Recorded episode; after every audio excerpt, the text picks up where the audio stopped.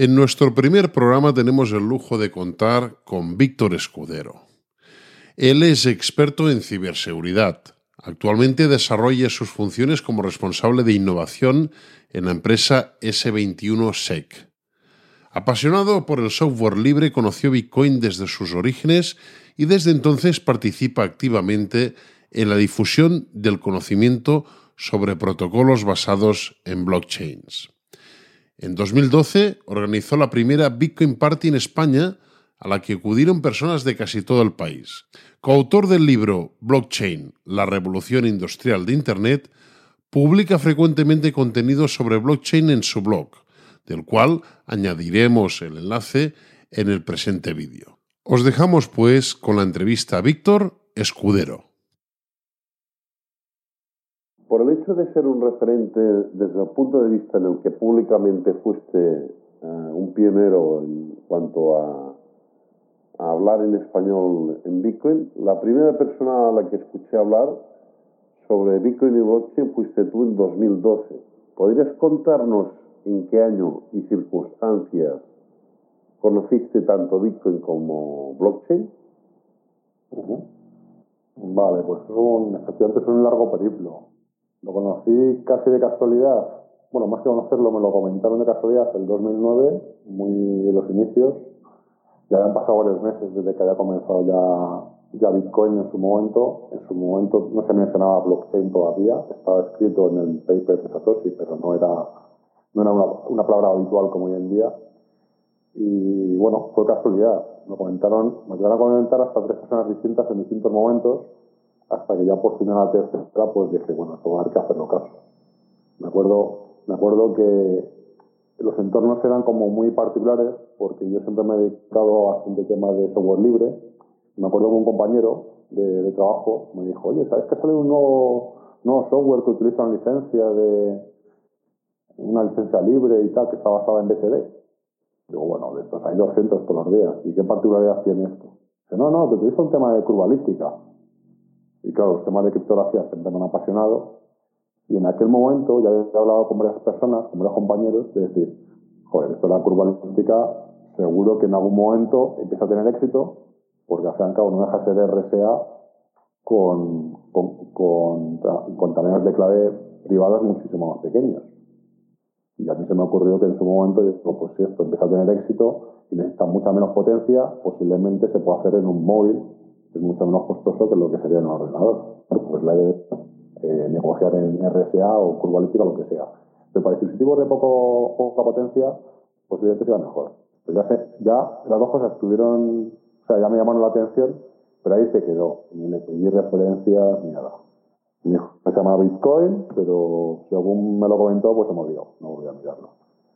En otra ocasión, ya habían pasado varias semanas después, un compañero que conocí aquí en Madrid, que se fue a vivir hasta a, decir, a Australia, era, pues le, gustaba como a mí un poco los temas de Forex, siempre a nivel muy amateur, normalmente perdíamos más dinero que ganábamos, hasta que ya pues después de un tiempo pues fuimos aprendiendo y bueno, yo hacía mis pinitos y, y probaba cosas básicamente, no es que ganara dinero, básicamente me quedaba más o menos igual, pero él se fue a Australia y me mencionó que había una forma de poder, de poder hacer arbitraje entre varias monedas y una de ellas pues era una moneda que se utiliza mucho en Internet.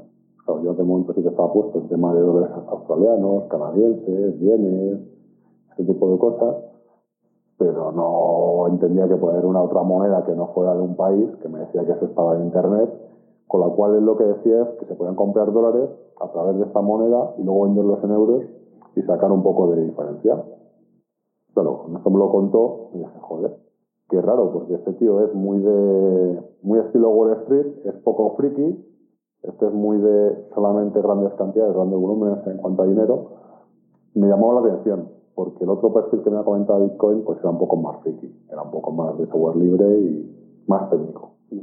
Cuando me lo comentó esta persona, me llamó mucho, mucho la atención, le pedí que me diera alguna referencia y tardó en enviármelo pues una semana y pico, que coincidió justo al mismo tiempo que me lo envió con otro compañero que ya me pasó justo el enlace del paper de Satoshi ya dije, bueno, pues esto hay que leerlo, ¿no? La primera vez lo había ignorado, lo había, me había quedado ahí como curiosidad, pero me había seguido investigando Y ya me puse a leer el, paper. Y cuando leí el paper de Satoshi, pues me enamoré de, a primera vista. O sea, me pareció espectacular. De hecho, me lo leía, volví a releer otra vez varios párrafos y varios capítulos, o sea, una de las primeras partes. Ya no puede ser que una solución tan sencilla se nos ha pasado desapercibida a todo el mundo durante muchísimo tiempo. Parece muy tonto. De hecho, es demasiado elegante, ¿no? Demasiado sencillo para todo lo que se supone que va sobre esto. Y yo trataba de buscar problemas, o sea, intentaba buscarle problemas de en qué puntos esto debe fallar, porque algún fallo tiene que tener, sí o sí, y no, le, y no era capaz de encontrárselo. Estamos hablando solamente lo que es la teoría, solamente sobre el papel, pero no encontraba escenarios en los cuales se pudieran atacar.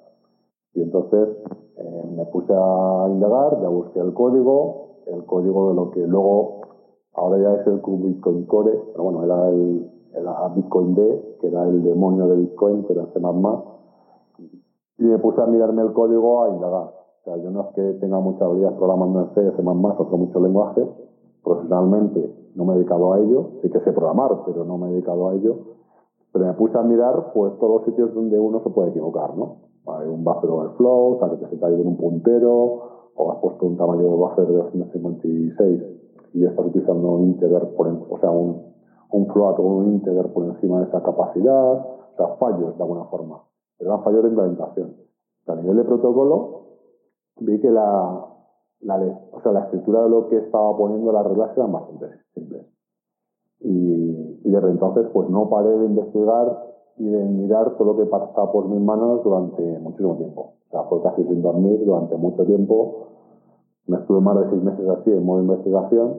Cada vez que veía cualquier cosa, cada vez que veía un artículo iba a otro. Y de hecho, curioso es que en aquel momento tú ponías Bitcoin en Google y, te decía que, o sea, no sabía ni de qué era esto. Por, por sitios bastante más raros con otros buscadores. Y bueno, la verdad es que es muy apasionante desde aquel momento, pues no he parado. O sea, desde entonces he seguido viendo otras, he seguido, seguido bien, he seguido este mundillo, viendo otras muchas alternativas también, de otras, otras criptos, tokens y demás. Y bueno, apasionado. Muy bien. De hecho, de hecho fuiste el, el, el primer organizador de la Blockchain Party, ¿no? De, de toda la gente que en aquella fase incipiente que conocía solo, solo de manera telemática, eh, pues hacer un, encuentro físico, ¿no? Eh, aquello te recordaría, supongo, a, a cuando, bueno, yo era muy joven, tenía 17 años y tú tendrías poquitos más, ¿no? Pero a, los inicios del IRC, ¿no? De Internet, de, de aquella época de, de, Infobía, incluso previo a Infobía. Y, bueno, yo reviví como si fuera la, aquella sensación de ponerle cara ¿no? a, las personas, que incluso nos poníamos el, nick con una pegatina aquí, ¿no? De, que usábamos en, los chats. Eh, ¿cómo, ¿Cómo fue aquella, aquella blockchain? Bueno, aquella Bitcoin Party, la primera que, que se hizo en España y que organizaste tú, así Sí, pues es curioso porque aparte de Bitcoin, yo había conocido lo que luego es Ripple, que la gente lo conoce como Ripple, ya se llamaba Ripple en su momento, pero era de un canadiense que lo había desarrollado, se llama Ryan, Ryan Fager, o Fugger, no sé cómo se, o sea, no sé cómo se dirá. Y, y eso está basado básicamente en, como la jaguada, ¿no? mover dinero de un sitio a otro pasando por, por un montón de intermediarios. Y la, y la idea yo estaba intentando ver si tenía sentido utilizar esto pues para en, modo moneda social, ¿no? Lo mismo que hay monedas en distintas localidades que se utilizan solamente pues en un rastrillo popular o cosas parecidas, pues ver si puede tener por ahí, por ahí alguna salida. Entonces me puse a moverme por medio Madrid a ver dónde podían tener interés en conocer este tipo de cosas y en el caso particular sobre todo de, Bitcoin, ¿no? que es lo que en su momento pues, pues empezaba a ver que tenía bastante más futuro. Y me puse a, moverlo por bastantes organizaciones, nadie lo conocía, le daba mucha atención y eran como bastante reticentes. Y me acuerdo que por fin, eh, en Bitcoin Talk, en el foro típico de, de Bitcoin por orígenes, eh, contacté con un, iba a decir español, no lo era, resulta que era, era rumano, pero vivía, en Madrid y era el único con el que, aparte de utilizar el, el nick para IPAN, pues me dijo hasta su, hasta su nombre, empezamos a intercambiar, a, intercambiar digamos, pues más, más información sobre todos y darnos a conocer. Yo siempre me he identificado con nombre y apellidos, no he tenido problema, pero, pero es curioso que la gente en aquellos inicios daban su nick y nada más, y tú les preguntabas simplemente si eran españoles, y no, no, que saben hablar español. Es cierto, algunos eran de Costa Rica, algún mexicano, pero algunos, por el tipo de palabras y expresiones que utilizaban, pues dices, no, este de español sí o sí. Entonces, se nos ocurrió entre los dos organizar, intentar organizar una quedada en Madrid, en algún sitio así un poco que nos dejaran reunirnos, barrio Lavapiés, a un sitio así muy, muy liberal dentro de lo que cabe, con el objetivo de, juntarnos varios y a ver si nos ponemos caras, ¿no? Por lo menos tomarnos una cerveza, o poder charlar. Ese es el objetivo. Y nuestra sorpresa fue que lo organizamos y empezó a venir gente de toda España. Vinieron, vinieron esa semana, fue en agosto del 2012, un sábado, el primer, primer sábado de, de agosto. Empezaron a venir gente de Mallorca, de Córdoba, de Barcelona, de todos los sitios. Y bueno, y yo me acuerdo perfectamente porque la ronda de presentaciones había ido con dos compañeros de mi empresa que les había estado convenciendo, machacando de venidos y por lo menos, si no viene nadie, por lo menos vamos a Porque la verdad es que no esperábamos mucha, mucha gente, ¿no? Y la sorpresa fue cuando tantísima gente, nos juntamos ahí en Tabacalera, en, la antigua tabacalera, digamos que es donde estaba antiguamente la fábrica, nos dejaron ahí reunirnos y, y empezar a, a ponernos caras, ¿no?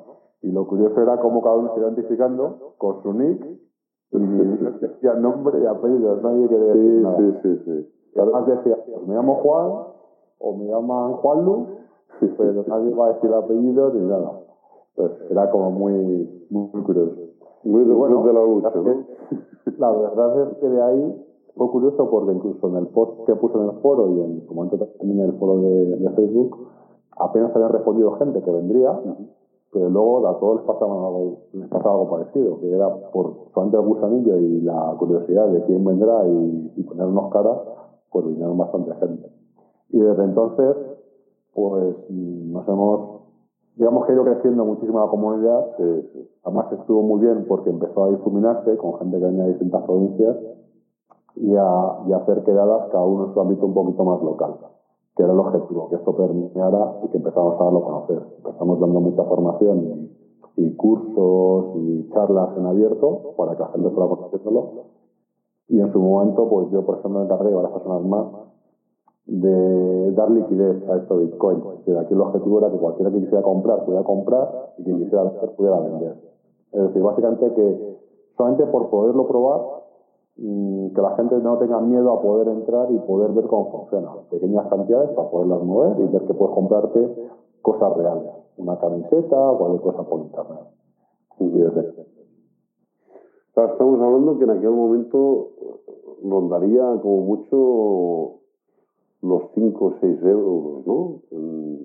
sí, no recuerdo más. No me acuerdo cuánto. Sí, sí. Pero sí me acuerdo cuando nació mi hija perfectamente, que fue en la noche vieja del 12 y por aquel momento valía alrededor de 10 euros. Y eso luego Era en verano. Sí, sí, sí, sí, sí. Sí, bueno, eh, pues, pues ya te digo, eh, un pionero también, en, eh, sobre todo en, el campo de la divulgación pública. Eh, para mí, pues también fuiste la primera persona que escuché hablar del tema. Yo conocí Bitcoin en julio del 2013, o sea, al, verano siguiente. Y también, pues bueno, ya, quedé eh, totalmente enamorado de lo que es un concepto técnico, ¿no? Y recuerdo también eso, ¿no? Que, era, era, era, mucho más, más técnico a la, a la, gente, ¿no? Hasta que, eh, bueno, en el último año y medio, dos, ha sido cuando han entrado, digamos, ya las grandes corporaciones y, y burbujas, a pesar de que, bueno, ya hubieron anteriores, en noviembre del 2013, Eh, los que recuerden el tema de MTGOX, que fue el primer gran... gran... primero gordo, gordo, ¿no? Sí, sí, sí, lo primero gordo. Bueno, previos, cosas que no eran tan... Se veía venir eh, a toro pasado, ¿no? A toro pasado, ¿no? La gente hacía lecturas y veía a la gente, la gente que advertía, ¿no? De, de qué iba a pasar, ¿no? A mí me gusta recordar, por ejemplo, que antes de esa grande de MTO, Sí. hubo varias previas, también obviamente en MTO, que había varios otros, otros había varias previas y a mí todavía me duele el caso en el que llegó a 32, 32, 32 euros y bajó hasta tan solo dos. Y eso fue en cuestión de nada, o sea, fue en cuestión de dos días, había pegado ese bajón. Ujú. Eso, eso la gente no se acuerda, pero yo me acuerdo perfectamente. Lo que pasa es que, claro, en tiempos en los que no era tan, tan radiado, ¿no? y esto ha sido la volatilidad que ha tenido Bitcoin en general. Sí, sí, sí. La parte menos relevante precio de, de la Sí, sí, sí. sí. Eh, ¿Crees que, que, el, que el blockchain es el auténtico regalo que, que Satoshi Nakamoto ha dado, bueno, o quien se, se ampare bajo ese seudónimo, ya sea individual o colectivo, un grupo de personas, el auténtico regalo y valor añadido que da eh, Sí.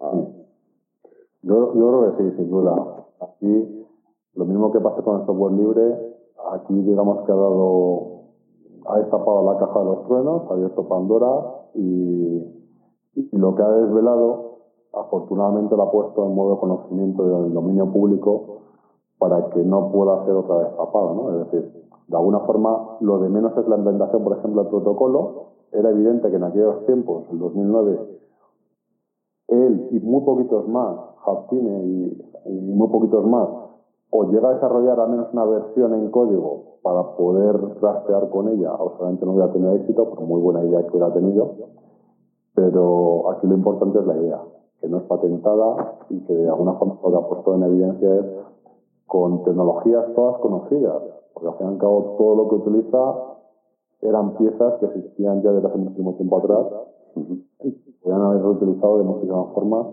y ha sido la combinación de ellas para crear este protocolo Digamos- Digamos que encajó todas las piezas del puzzle, primera prueba de concepto funcional a nivel técnico, y ese fue el gran, el gran valor añadido, bueno, a- a- en, en- en comparativa con los sistemas tradicionales centralizados, ¿no? Pero, pero sí que es cierto que, que- que- pesos. Lo curioso es el cómo, las, cómo ha juntado, porque eh, es decir, el que tengas firmas, firmas de documentos, que clave pública privada, que tengas criptografía tal como lo tienes y demás, esto existía de hace ya más de 25 años. Entonces, es curioso el cómo, es como si ten- es como si vamos a desarrollar un coche, tenemos todas las piezas por separado, ya hemos inventado el motor de carburación, ya hemos inventado las ruedas, hemos inventado un montón de cosas, pero al final hay que construirlo de una forma que sea práctico, ¿no? Que la gente pueda, pueda ir en un vehículo y que pueda conducirle, que es justo lo que ha hecho.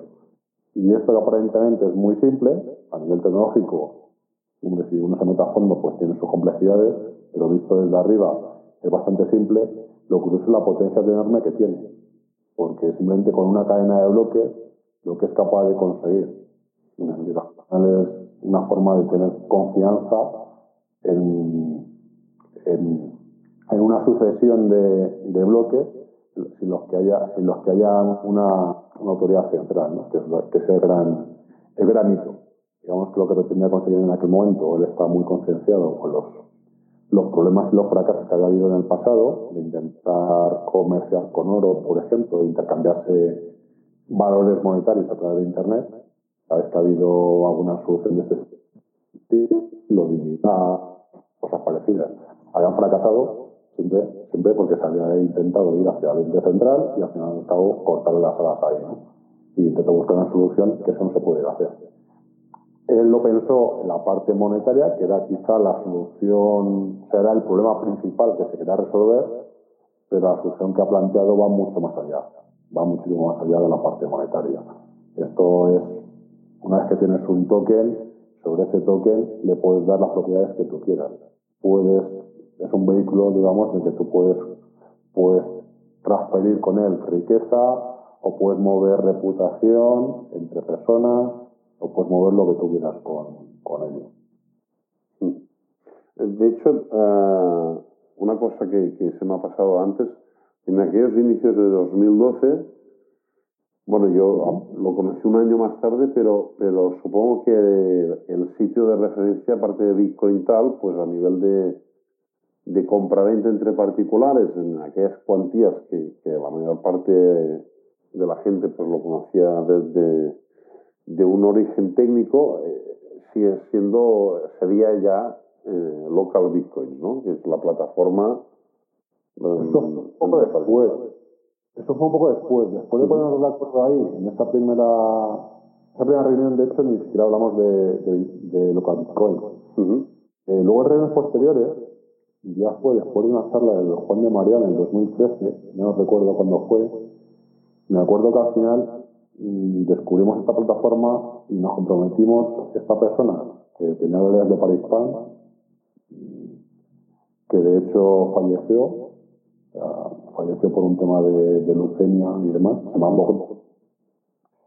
eh, esta persona y yo decidimos ponernos en local bitcoin y estar activos, no te voy a decir 24 horas, obviamente no, porque dormíamos, pero estar activos prácticamente un día y medio, o sea, estar muy, muy activos para que todo el mundo pudiera comprar y, y vender. Era una de las plataformas pero al principio ni siquiera estaba. O sea, sé cuándo, cuando surgió, nosotros lo conocimos ya en 2013, creo recordar, no recuerdo cuándo, pero al principio no había ninguna acción parecida. De hecho, era siempre quedando en persona y nos entrecalamos entre nosotros directamente en persona, siempre sin localizar y nada. Esto no, esto fue muy anterior. Dice que en aquel momento yo cuando lo conocí fue el 2009, pues yo no empecé a utilizarlo hasta de forma habitual, sido hasta el 2010. Y en aquellas fechas, pues esto era todo por línea de comandos, en un bonito Linux con, línea de comandos y con cadenas muy largas para darle al enter sin haberte equivocado los dígitos. y era muy, muy así. O sea que los primeros inicios Local Bitcoin no estaba. Es verdad que Local Bitcoin fue de las formas que empezó a hacerlo un poco más popular, para hacer que la gente pudiera hacer más fácilmente. Que a nivel local pudiera buscar una ciudad, si te quiero buscar bitcoins en Barcelona, quién son los compradores o vendedores que quiero vender, Cano. Y te, lo, te daba la opción de poderlo hacer. Yo, yo no sé cuándo exactamente, bueno, eso es rápido de comprobar, cuando se originó esta plataforma, que es la referencia entre particulares, pero sí que cuando me empecé a empapar en 2013 y a escuchar podcast, sí que, que fue a través de, de entrevistas en Argentina, ¿no? donde esa necesidad estaba creada por el tema de, de la, bueno, el corralito que sufren desde 2005-2004. Y, y, sí que, que, la primera vez que escuché la palabra local Bitcoin, porque claro, el periodista le decía, ¿dónde se compra esto? Y aquella entrevista sí que la fecha era de 2012, no recuerdo el mes, pero sí, sí. yo ya cuando me, integré en este en este mundillo, pues ya, ya, ya existía esta plataforma. Pero... Ahí a lo mejor pasa también que, que efectivamente yo no sé cuándo, cuándo existirá, ¿vale? Esto efectivamente se puede buscar. Pero también pasa que al principio, como no era conocido, cuando empezó a conocerse lo que Bitcoin, pasó como con MTOX y todos los anteriores. Pasa de estar operando con unos poquitos cientos de personas durante mucho tiempo, a lo mejor un año entero y nadie lo conoce, solamente esas cientos de personas, hasta que realmente empieza a tener éxito y entonces es totalmente exponencial cuando se dispara. Y seguramente yo lo conocería ya cuando, cuando ya ya empieza a ser conocido por mucha gente, o sea, no, no del todo. De hecho, bueno, tuve la suerte de conocerte en una ponencia que hiciste en enero de 2014 en Barcelona, eh, que tenía que durar tres horas y acabó durando 12 y, y, y, pero incluso eh, bueno, que la gente no se fue ahí por, por, por desgaste, o sea, que, que era un, un no parar de, de, querer participar y, y empaparse ¿no? de, de, la, de los que habías empezado en esto. ¿no? Eh, y, bueno, eh, recuerdo con mucho afecto que fue a principios de 2000, 2014 en, en Barcelona. Em, la siguiente pregunta sería em, si crees que, que blockchain, bueno, ya hemos hablado de que es un cambio de paradigma tecnológico, eh, ¿Crees que es equivalente al, mayor, al, mayor, al mayor valor añadido de invención después de, de, de, la creación de Internet debido al potencial que ofrece esta tecnología en múltiples campos, tanto para individuos, empresas y administraciones? Vale, a ver, yo creo que efectivamente después de Internet, ¿no? sí. Los grandes descubrimientos de la humanidad, mucha gente intenta meter, muchos fanáticos de esto, intentan meter ahí blockchain. Suena, muy épico, sí. Suena demasiado épico, yo no creo que sea tanto. O sea, no es como para invención del fuego, ni la rueda, ni siquiera la imprenta, ¿vale? O sea, que ya estamos en una categoría inferior, otra liga inferior a eso. Obviamente, sin Internet no hubiera podido existir, o sea, al fin y al cabo no, necesita estar conectado a todos los nodos, llamado Internet o una red dedicada solamente a eso, pero sin Internet o el equivalente no puede existir. Entonces, obviamente, para mí es mucho más importante Internet, que ha dado nacimiento a muchas más tecnologías. Y luego está englobada en una, categoría, digamos, que utilizamos siempre la palabra esta que se pone demasiado de moda y yo digo bastante, disruptiva, de que viene a romper todos los paradigmas conocidos, entre los cuales pues también otras muchas tecnologías, inteligencia artificial o machine learning, cosas parecidas, o impresión en 3D. Pero en cambio, por ejemplo, aquí no tenemos un caso de uso o una serie de casos de uso, tenemos muchísimos, pero reales, reales tan, tan físicos como los que podemos ver, por ejemplo, en impresoras de 3D, no tenemos a ese nivel. Entonces, yo creo que está más o menos en esa liga, pero no es la gran disrupción que ha venido a cambiar el mundo completamente. O sea, sí que va a cambiar bastantes cosas, la parte de industria 4.0 va a ayudar muchísimo, hay muchos ámbitos y muchos casos de uso muy interesantes que se pueden hacer con blockchain, pero no me atrevería a decir que es tan disruptiva como muchos medios de comunicación y muchos de nosotros mismos, pues, podemos predicar, ¿no? Nos hacemos evangelistas y nos encanta. Y como tal, pues tenemos un cierto sesgo a grandilocuente a, a, decir que es lo mejor que, que, existe, ¿no? Pero tampoco lo es para tanto. El, el, concepto mm, aplicado en blockchain, que la primera vez que, que, que, tengo referencia de ello fue en, en verano del 2014, gracias a que en Barcelona, pues, tuve la suerte que estaban establecidos gente, eh, bueno, uno de los más más talentosos desarrolladores de, Bitcoin y blockchain, como era Mirta Aki. Vitalik Buterin estuvo en verano de 2013 antes de empezar Ethereum, eh, junto con ellos en el Dark Wallet Team. Y el, la primera vez que escuché la, la, palabra de Proof of Existence, ¿no? La prueba de existencia, fue sobre, sobre el verano de 2014. ¿no? Me lo hicieron saber por estos grandes desarrolladores que estaban uh, bueno, eh, en, en, Barcelona. ¿no? Uh -huh. eh, ¿Crees que el Proof of Existence o prueba de existencia sea uno de los puntos más sólidos donde aplicar blockchain?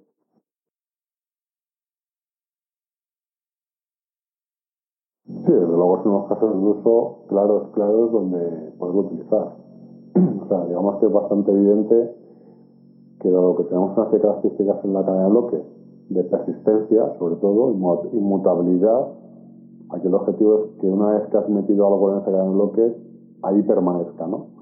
Entonces, de cara, por ejemplo, al tema de derechos digitales, a propiedad intelectual, es un caso muy claro el hecho de que puedes demostrar que en un momento dado una obra literaria, un libro o una partitura musical, por ejemplo, tú en ese momento tenías acceso a ella. Es decir, existía y tú tenías acceso en ese momento. Claro, eso no quiere decir que se demuestre que tú eres el autor de ese libro, por ejemplo, de ese contenido, momento de texto que tú has puesto. Pero sí que tú tienes acceso a ese, a, ese texto. Entonces, si posteriormente tú publicas un libro tres años o cuatro más tarde y alguien te intenta venir a decirte que, no, que tú no has sido el autor y te manda, por ejemplo, al menos judicialmente te puedes demostrar que en ese momento tú tienes acceso a ese contenido. Veremos si el que dice ser el autor lícito mm, puede demostrar lo mismo. A lo mejor lo podéis incluso haber robado, ¿no? ¿Quién sabe? Entonces aquí, al fin y al cabo, es simplemente dejar constancia de, que eso existe. Pero eso no es nada más que lo que estamos acostumbrados con servicios de time stamp, sellos de tiempo. Una particularidad, y es que en vez de depender de una una autoridad central Llámese, por ejemplo, me invento, ¿no? La Fábrica Nacional de Moneda de Timbre, que en un momento dado sella que un documento ha pasado por sus manos y ha sido encontrado por ellos con un sello de tiempo X. Y que por lo tanto ese contenido además está firmado para que un momento posteriormente eh, se modificara, se detecte que ha sido modificado y si tienes el original, puedas presentarlo y verificar que efectivamente se valida con esa firma que se hizo. Eso ya se lleva haciendo muchísimo tiempo pero siempre requieres una autoridad certificadora, una entidad central de la cual te tienes que fiar. Y aquí la idea es que un particular, sin necesidad de tener que viajar tan lejos y sin tener que ir a un notario que dé fe de que eso existe y que él tiene acceso a ello, pues que lo pueda directamente meter en una cadena de bloques. Lo que hace realmente no es meter el contenido, no es meter el libro o la canción o el MP3. Lo que hace es un hash, es decir, una firma, es una especie de checksum que dice que el contenido que tienes ahí efectivamente no se ha modificado. digamos que la propiedad de, los hashes es que es una, una, una función en un solo sentido, en el cual cuando tú, por ejemplo, metes un texto, ese texto siempre te da la misma firma, pero con la firma no eres capaz de reconstruir el texto original. Por lo tanto, el autor de ese texto, del libro, lo que tiene que hacer es, cuando quiere demostrar que tiene acceso a ese texto, escoge el texto original junto con la firma y valida la cadena de bloques que ya está incluido hace tres o cuatro años que él ya lo introdujo, por ejemplo. Es un caso bastante evidente y muy simple de, utilizar la cadena de bloques. Eh, de hecho, los propios peritos informáticos eh, también, cuando elaboran sus informes, eh, pues ahora, en algún caso que tenemos relación con alguno de ellos, pues a, al margen de usar los sistemas tradicionales, que no dejan de ser lo mismo, pero con el riesgo de estar centralizados, ¿no? Pues ya, ya, te especifican que en un archivo .zip, ¿no? El hash eh, vendría a ser, pues, el, digamos, lo que vendría a ser la, el ADN de ese, de ese, del contenido de ese archivo. Y, y, bueno, es como, como trabajan con, con sistemas centralizados, pero que además por, por la minimización de costes y maximización de seguridad, ¿no? pues, pues están empezando también a usarlo al margen de los sistemas tradicionales, complementarlo con la inmediatez que te da hacerlo con soluciones de, este tipo. ¿no? Em, de hecho, supongo que, que, claro, eso también hay que ser, como la innovación va por delante de la, de la regulación siempre, ¿no? Supongo que habrá que sembrar una serie de precedentes a nivel de sentencias judiciales, etcétera, etcétera, donde pues los peritos informáticos hayan dicho que eh, el juez pues, se ha dicho, pues mira, para hacer la... doy fe de que se ha utilizado esta, esta fuente, he utilizado estas herramientas, y si entre, y si entre esas herramientas está pues una herramienta de, prueba de existencia, pues mm, digamos ya se sembra un precedente legal. Y eso será extrapolable a, todos los países, porque claro, cada país tiene su... Sí, no creo, no creo que sea necesario un precedente como tal legal que un juez diga que lo que está escrito acá en bloques pues va a misa. De hecho, creo que va bastante más a misa, aunque no lo diga el juez. ¿Vale? Sí, exacto, exacto. Pero pero sí, efectivamente es que empieza a ser de uso común, ¿vale? Es decir, por obviamente, los, cuando está haciendo una auditoría de código, o en este caso un análisis forense, pues porque pensamos que ha sido hackeado un sistema, por ejemplo, en lo que siempre se está haciendo desde hace muchísimo tiempo es, obviamente, guardar una copia, por ejemplo, se hace una extracción del disco duro en un volcán de la memoria, y pongamos que de ese disco duro particular se hace una copia bit a bit idéntica de lo que tenía el original y tú trabajas sobre una copia. Esa copia, obviamente, tiene, tienes que haberle hecho un hash junto con el original y tienen que ser idénticos para mostrar que tú no estás alterando ningún dato. Claro, el problema es que para preservar la cadena de custodia, tú dices, el disco duro original contenía tal contenido y este es el hash, pero no quita que si, por ejemplo, luego a posteriori tú tuvieras acceso a ese disco duro, porque no, la cadena de custodia digamos que estuviera rota, y quisieras modificarlo, pues podrías introducir otro contenido distinto, meter, por ejemplo, una prueba o algún indicio en contra de alguien, obviamente es un, es un delito, ¿vale? Se hace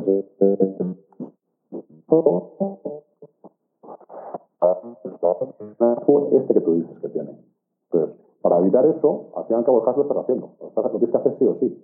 Pero para evitar eso, lo suyo es que en cada una de las fases del proceso en el que tú estés haciendo esta, esta cadena de custodia, dejes constancia, un tema de trazabilidad, de cuál era el hash original que había en cada momento. Eso con todos los logs. De esa forma, mm, tú dices que el día 2 de agosto había esto es lo que daba y el día 16 se puede comprobar que efectivamente no ha sido modificado. O sea que al fin y al cabo es la aplicar la trazabilidad para este mismo, este mismo tema. O sea que es lo mismo, es, es una extensión del, del, uso que hemos comentado anteriormente, de la prueba de existencia. Sí, sí. La trazabilidad, por ejemplo, en la, en la cadena alimentaria, pues va en la misma la misma línea. Sí, de hecho, Carrefour ha empezado a promocionar, pero claro, son blockchains privadas, entiendo. Ya no es lo mismo eh, que, que, hacerlo en una pública y, la más consolidada como es la de Bitcoin, ¿no? En este caso. Yo no lo llamaría ni blockchain, porque exacto, exacto. tiene, o sea, es como cómo utilizar este nombre para sí, darme autobomb sí. publicidad. Postureo, exacto. Sí, sí, sí. Para mí, para mí es el hecho de utilizar una cadena de bloques es porque te da la seguridad de que participa muchísima gente, es una cadena abierta, me da igual que Ethereum o Bitcoin o la que queramos, pero una que tenga muchos usuarios detrás para que no la puedas alterar. Si al fin y al cabo es tu propia cadena de bloques, en el cual tú como compañía eres el único propietario de esa cadena de bloques y por tanto tienes acceso por decreto, o sea, por el propio diseño, tienes acceso a esa cadena de bloques y la puedes modificar a voluntad, para mí fuera de esa organización no tiene ninguna utilidad. Y dentro, y dentro de la propia compañía, pues tiene bastantes facilidades de poderlo utilizar. Para mí esto tiene sentido cuando esa trazabilidad va utilizándose por muchos otros actores externos que no tienen ningún beneficio ni perjuicio por utilizarlo, por tanto no va a ser fácil que las puedas manipular para que metan nodos en la red que falsifiquen operaciones y de esa forma pues sí que da mucha más seguridad que es la trazabilidad. Con esa trazabilidad, por ejemplo, cuando lo utilizamos para, pongamos, mm, ver la procedencia de un salmón, salmón noruego, que está en piscifactoría, que luego pasa por no sé sitios, el punto de extracción, dónde se ha congelado, dónde ha ido en qué transporte, luego se ha llegado a Mercabarna o a donde, o a donde sea. Claro, eso quiere decir que en cada momento alguien ha registrado que pasaba por ahí, que la ha cogido de factoría o que estaba en, tal ubicación antes de meterse al transporte correspondiente. Bien, pero no te está diciendo que efectivamente eso sea cierto. O sea, él te dice que le han capturado una piscifactoría, que está metido en bloques, bien, pero eso no me da validez de que lo que estás metiendo ahí sea, sea verdad. Lo que pasa es que una vez que está metido, sabes que a posteriori no se puede modificar. Es decir, en el momento de la introducción es un momento que es, digamos, el, momento de la verdad, en el cual ahí se espera que haya gente que lo está auditando que lo que estás introduciendo sea correcto o no, pero lo que sí que se sabe es que una vez que está metido no lo puedes cambiar a posteriori. Con el resto de sistemas retrasables que tenemos hoy en día, sí se pueden alterar a posteriori. Esa es quizá la ventaja principal que tiene este tipo de sistemas. Bueno, de hecho, de hecho también aplicar a la prueba de existencia es muchísimo más eficiente y, bueno, innegable a, temas digitales, ¿no? Que a temas físicos también, ¿no? Entonces, también que me digas, bueno, que un huevo de una gallina eh, le das un hash, pues, pues claro, eso no, no quiere decir que luego le cambies la etiqueta y, y bueno, es, lo que tú decías, ¿no? Que hay empresas que están utilizando no solo esta que hemos mencionado, ¿no? Yo recuerdo ya en 2015, creo que fue eh, finales del 14, primeros del 2015, Berkeley, creo que fue una de las primeras que empezó a decir que iba a, hacer I más D y a intentar aplicar la tecnología blockchain en la banca. Y bueno, no, no diremos nombres de bancos españoles por deferencia a los profesionales que, bueno, que tratamos entonces, pero recuerdo yo de, de llamarnos, pues, mm, bueno, el centro de innovación de un gran banco, Ah, de todo lo que llevaba el tema de innovación de otro, ¿no? de, pero del top 5 ¿no?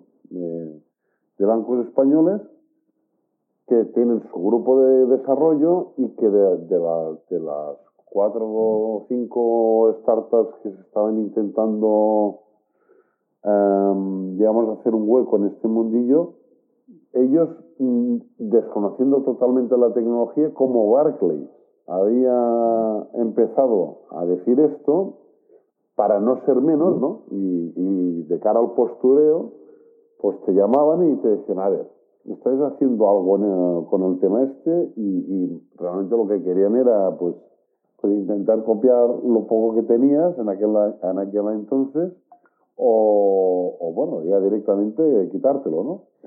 Pero, pero digamos que, que sí que aquí eh, eh, creo que, eh, es, es, de recibo mm, decir que la palabra blockchain, la, el proceso que vimos los que vinimos más de, la parte vocacional, técnica o, o apasionada de, de, 2012 a 2015, ¿no?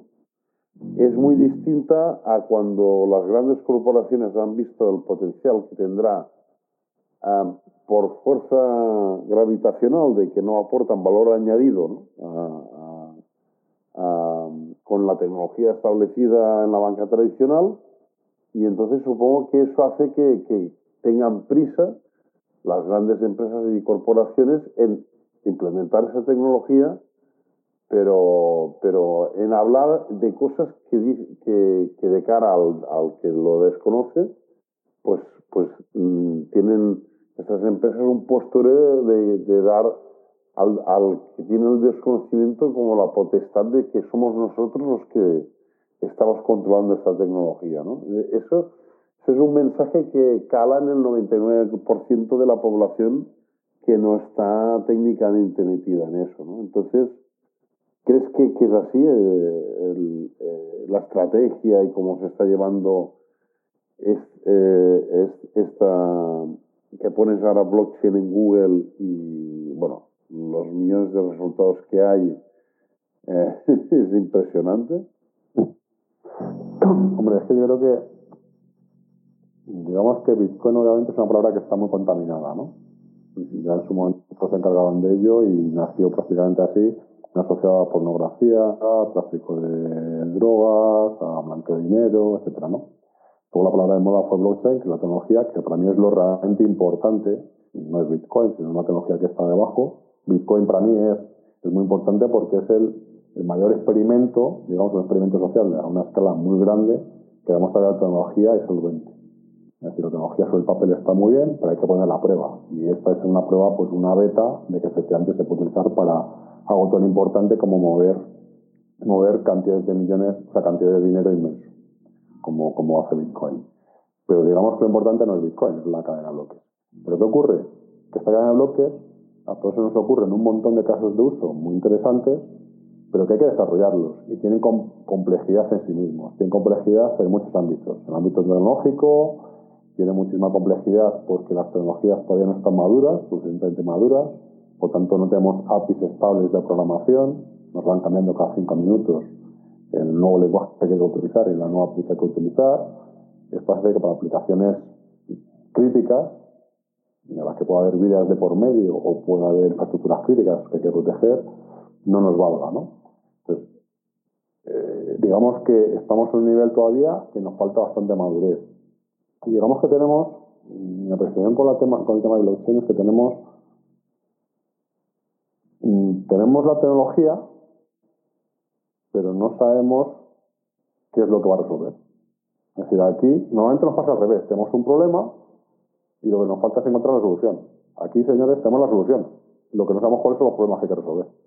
¿Por qué? Hay tantísimos problemas que resolver que con esta tecnología podemos resolver parcialmente algunos de ellos. Hay algunos que los puede resolver completamente y lo hace muy bien. Son escasos este tipo de, de ejemplos.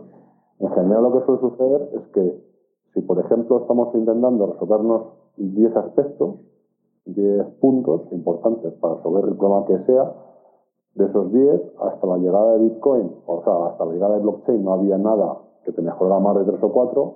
Ahora, con la llegada de blockchain, pues a lo mejor te hemos resuelto 7 de los 10 puntos, pero no es que te queden 3 por resolver, es que te ha introducido otros 3 o 4 adicionales que antiguamente no tenías.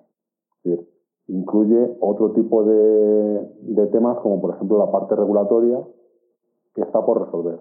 La regulación a día de hoy, si es que tenemos que tener regulación y el cómo tiene que haberla, está muy por detrás de lo que es la tecnología y ya de por sí la tecnología es inmadura y eso hace que no se puedan tener aplicaciones killer apps, digamos, en, en nada de tiempo. Entonces, muchas empresas están invirtiendo grandes cantidades en buscar distintas soluciones pero todavía no hay una solución fantástica para, para esta tecnología. Hay muchos casos pequeños, pero no como para jugarte la vida en ellos. Entonces, claro, todas ellas están buscando en dónde lo pueden utilizar y en general los casos más cercanos a la realidad, a lo que tenemos hoy en día, empezaron por el sector financiero, que es tecnología, hacerlo con, blockchain. Pero esto simplemente es hacerlo más eficiente no haces nada nuevo que antes no pudieras hacer. Lo haces con menos costes. Y esos, y esos costes, esos ahorros, tampoco se los repercuten directamente a tus usuarios. Por lo tanto, digamos que no estamos a un punto en el cual esto sea disruptivo. ¿vale? Hay un montón de soluciones, pero todavía nos falta. ¿vale? En la parte que comentabas de, bancos que están buscando este tipo de soluciones, pues ya, casi todos los bancos españoles ya están en algún tipo de solución de ese estilo. Y no solamente bancos. O sea, hay un montón de empresas del consorcio este, por ejemplo, aquí de Alastre, aquí en España, que están investigando y haciendo soluciones más o menos reales, pero que a día de hoy nos están moviendo grandes cantidades de dinero, grandes... Digamos que no hay demasiado uso. En el caso de Alastria es un consorcio de, de grandes empresas. ¿Crees que podría también uh, darle esa lectura, ¿no?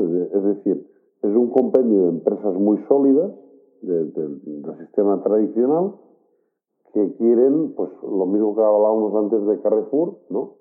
liderar eh, este cambio o controlar esta revolución, pero que, digamos, del mensaje, del mensaje que dan a lo que tienen, hay un mundo, ¿no? Es decir, hoy en día, lo que tú decías, la tecnología hay mucha más demanda que oferta, ¿no? Desarrolladores con experiencia en blockchain hay muy pocos, porque o bien pues ya, ya se pudieron retirar en, en 2017 los que tuvieron la suerte de, hacerse millonarios e incluso los que quedaron pues pues eh, o están trabajando para proyectos que les llenen o para proyectos propios, ¿no? Entonces, claro, digamos que el escenario actual creo, o sea, coincides en que la, Alastre no viene a ser más que, que, que y, este tipo de grandes corporaciones uh,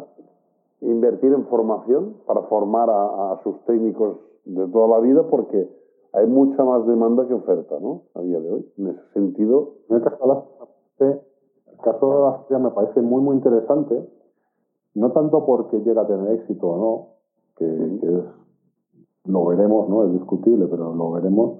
Pero creo que por sí ya tiene éxito. Es decir, solamente el hecho de que se pongan de acuerdo un montón de empresas de distintos sectores e intentar unirse en probar distintas opciones de una tecnología, ya para mí de por sí ya es un éxito, un éxito monumental. Me parece que es un banco de pruebas perfecto porque está intentando unir todos los palos que necesitas para que esto funcione. Es decir, por un tema, por un lado el tema regulador, Banco de España, consejeros en distintas compañías, hay un, tema de usuarios, hay muchísimas cosas que tienen que juntar para que esto funcione. ¿Es fácil que funcione? No, en absoluto. O sea, esto es un alfa, ni siquiera llega a beta y no es nada fácil que funcione. Pero el solo hecho de probarlo y poner, en, poner a prueba la tecnología, dónde funciona, dónde no, y no solamente la tecnología, que la parte más crítica para mí son los procesos, de cómo negocian distintos actores entre sí, que en ocasiones, por ejemplo las eléctricas, tienen intereses comunes cuando están hablando de un mercado en el cual no compiten tanto y por otro lado tienen intereses justamente contrapuestos cuando están en modo competidor, pues el hecho de que esto lo tengamos en un consorcio como Alastria es muy, muy interesante. Es decir, se dan un, un, tipo de fuerzas que hay que, hay que saber manejar bien y aquí están, pues, acompañar de todos los sectores. Están de banca, energéticas, hay de, hay de todo, ¿no? Entonces me parece que solamente por el hecho de que se pongan de acuerdo en intentar probar una serie de tecnologías de este estilo, me parece espectacular.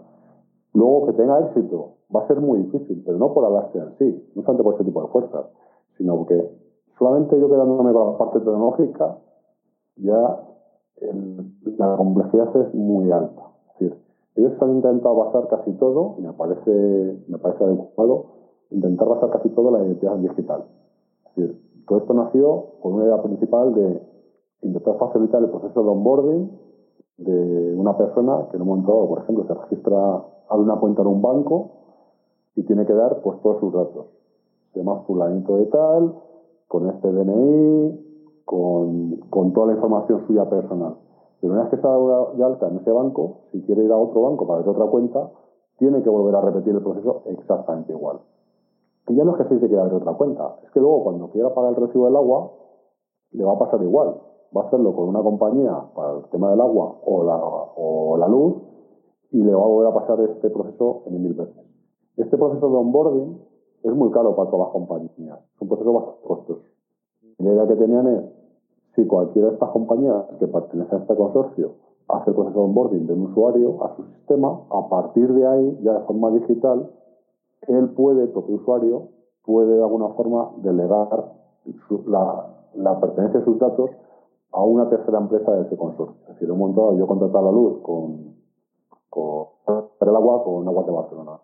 Se me está en el consorcio, yo tengo mis datos que a una penosa, o en este caso a Endesa, que puedo compartir yo qué datos quiero ceder y los puedo compartir ellos en interno. O sea, yo que tengo el control. Ese escenario está muy bien. El problema es que cuando esto lo implementas a tecnología, tienes que tomar decisiones. Y tienes que ir hacia ciertos aspectos tecnológicos muy claros. Y en ese momento, pues se decidió utilizar Ethereum con una serie de piezas dentro de Ethereum para hacer esto. Cada uno que ha intentado, mm, digamos, hacer una solución parecida para la parte de identidad digital, por ejemplo Civic, pues ha seguido otro estándar. No hay un estándar como tal. Es decir, están surgiendo un montón de estándares, pero la realidad es que cuando surgen tantos estándares es porque no hay uno. Hay un montón que va surgiendo. Y cada uno tiene su parte buena y su parte mala. El problema es que no todos hablamos el mismo esperanto, que necesitamos hablar un, lenguaje común para entendernos. Y el problema es que la tecnología está tan inmadura que si yo, por ejemplo, pasado mañana necesito actualizar mi capa de, de cómo transfiero esta identidad digital, simplemente actualizar esa parte, como no tenemos una especie de capas, como las siete capas de Internet, la día 7, por ejemplo, que tenemos, en la que quitamos la capa de representación y escribimos por otra, o quitamos la parte de transporte, TCP, o la parte de, IP pura, y la cambiamos por otro. O sea, no podemos quitar una piececita y que el resto del puzzle siga funcionando igual. Hoy en día, al cambiar, por ejemplo, esa parte de gestión de identidades, que es muy core dentro de, de cosas de la por ejemplo, hace que todo lo demás se te rompa. ¿Por qué? Porque como no está estandarizado, esa implicación de cambiar esa pieza que a lo mejor está en el nivel 4 hace que el 3, el 2, el 1 no funcionen y el 5, 6 y 7 tampoco. Esto lo que yo lo que comento es que es muy difícil simplemente con esta tecnología poder llegar a soluciones competitivas potentes. Y eso solamente es la parte tecnológica. Es decir, yo centro la parte tecnológica, que es la que quizás más conozco, ya lo veo como un reto de unas dimensiones a estas alturas estratosféricas, o sea, una complejidad muy alta, como para que tenga éxito. No creo que podamos hacer pruebas, no creo que podamos tener nodos en distintas compañías y intercambiar entre nosotros tokens de pruebas y demás. Sí, sí, pero casos reales con usuarios y contactos personales de por medio, con GDPR de por medio, etcétera, etcétera, creo que todavía nos falta, ¿vale? Y esa es la parte tecnológica. Si nos vamos a la parte de los distintos actores, de las reglas de juego para que convivan entre sí, se complica mucho más. Y si luego encima tenemos en cuenta que estamos en una blockchain que es, ellos lo llaman semipermisionada o, semi, o, híbrida, digamos, pero al fin y al cabo los que determinan quién participa aquí o quién no son ellos, unos poquitos nodos. Los usuarios son libres de participar, pero no pueden votar en este sistema, digamos que no tienen voto. Por lo tanto, eh, a nivel útil está relativamente bien, pero yo si soy un usuario y no tengo el control completo para participar en el sistema, no me siento confortable. Eso hace que sea complicado, ¿no? Desde que podamos participar aquí. Realmente blockchain, por, por naturaleza, donde más potente es cuanto más pública sea. Pública en el sentido de abierto, de que todo el mundo pueda participar y que se pongan puertas al campo. Digamos que la blockchain es mucho más segura cuanto más gente accede. En el momento que tenemos una blockchain en la que está limitando ese tipo de aspectos, ya, ya estás cortando parte de esa fortaleza. Al final, soluciones que haces con blockchain eh, de este estilo, privadas o semi-privadas, lo puedes hacer con otras muchas soluciones. No necesariamente blockchain es la más adecuada. por eso, por eso yo creo que es complicado que soluciones como el consorcio de Astria pues llegue a tener una solución mm, utilizable. Va a ser complicado, ojalá. En cualquier caso, lo que digo es esto es un campo de experimentación fantástico. O sea, vamos a ver las 200 formas distintas de poder fallar y vamos a ir probando soluciones a ver hasta en qué momento damos con la piedra filosofal de que, de que funcione, ¿no? O sea, me parece una iniciativa genial. Al río. Eh, ¿qué, consideras de, o sea, si ya de por sí la tecnología blockchain tiene un gran potencial y se puede aplicar a, a muchos casos de uso para evitar el fraude, pues ya sea bancario, administrativo. Es decir, con blockchain eh, y, la, y, el concepto de la prueba de existencia, pues el tema del caso Cifuentes o el tema de los másteres de, de, de, Madrid, ¿no?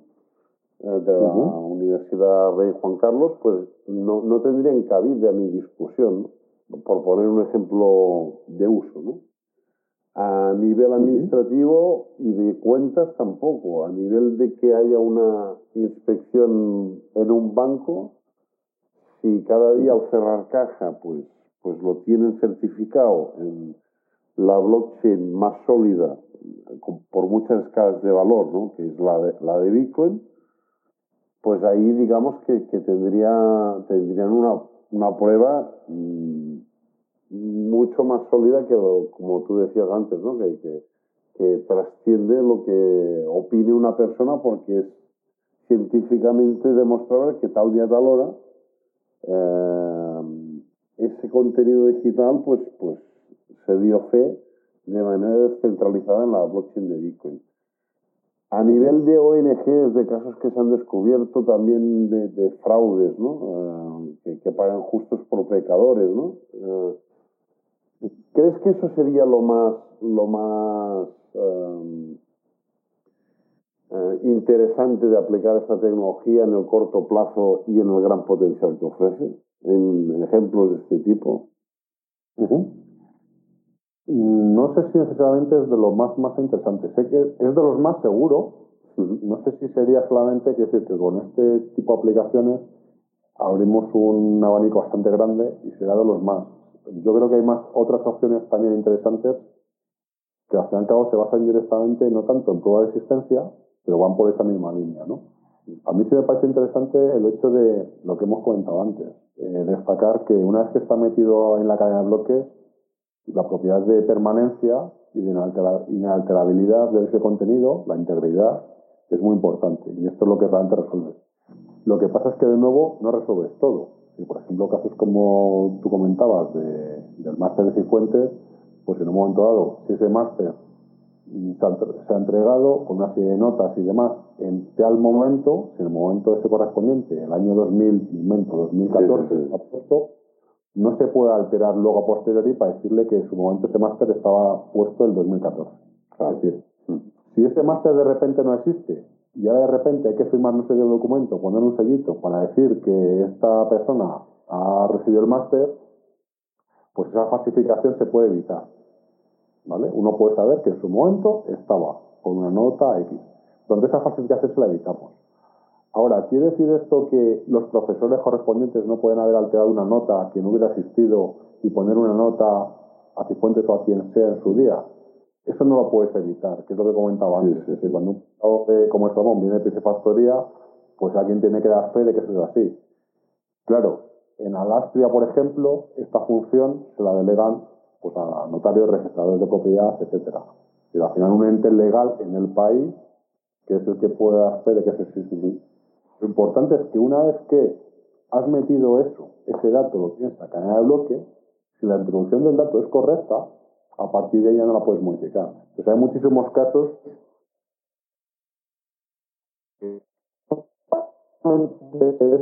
esto se ha cortado, se ha cortado los últimos 20 segundos. ¿eh? Víctor, ¿me oyes?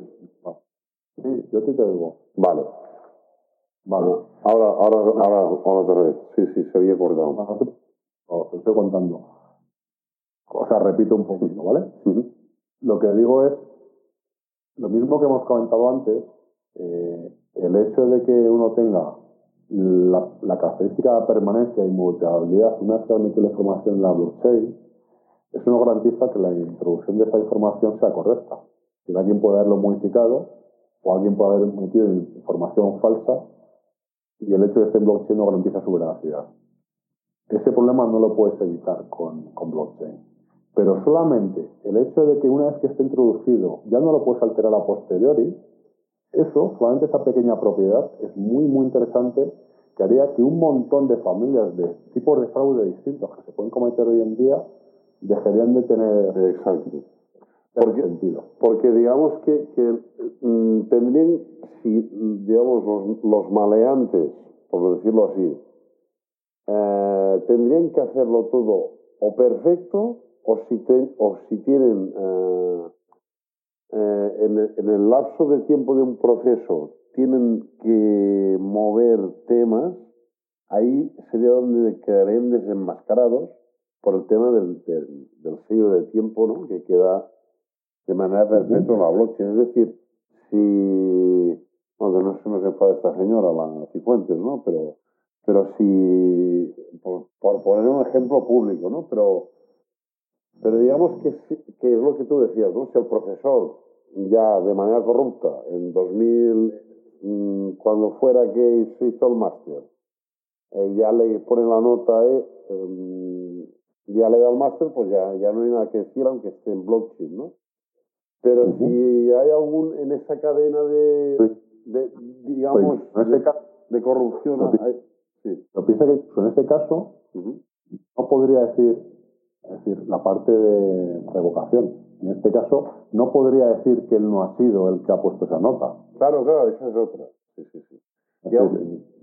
No consigues todo, pero sí gran parte. Se acabaría, digamos, retratando y evitando gran parte de los fraudes tradicionales que hay con los sistemas tradicionales. Es decir... Correcto, por ejemplo. Otro caso, otro caso también bastante frecuente, con los fondos de inversión.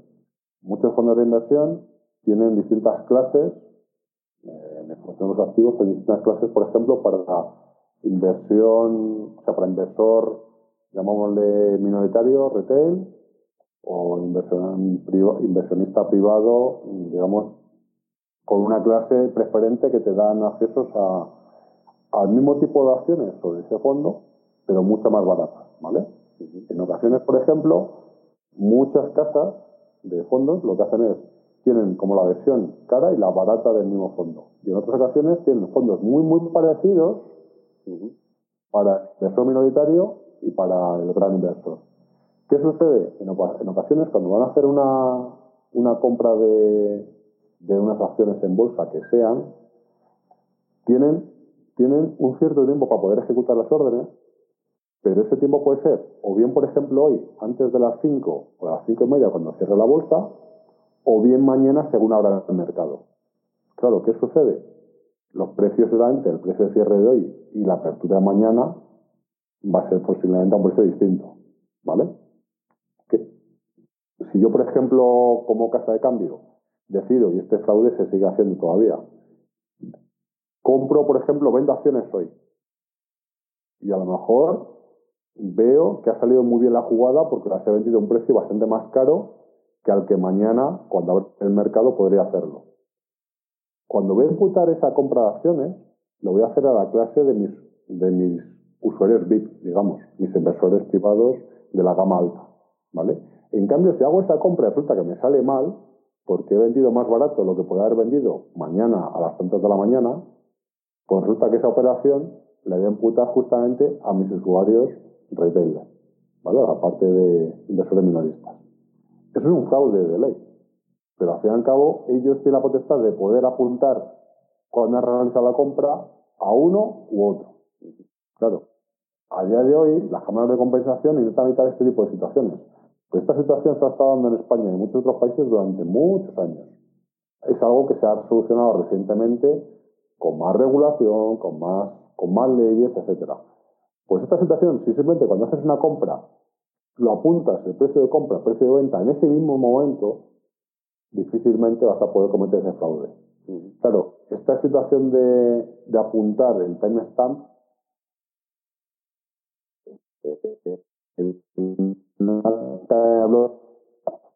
porque tenemos unas variaciones de tiempo importantes. Es decir, cuando tú quieres que esto vaya en el siguiente bloque, ese siguiente bloque puede tardar 10 minutos, como de media es, o puedes tener la mala suerte que te puede tirar hora y media, por ejemplo, hasta que se puede ese bloque. No es nada normal que te tarde tantísimo tiempo. Pero de 10 minutos que te tarde 20 minutos o te tarde 3, es muy probable. Entonces, claro, en cosas en las que requieres una granularidad, una precisión de tiempo muy alta, no, quizá no te valga esta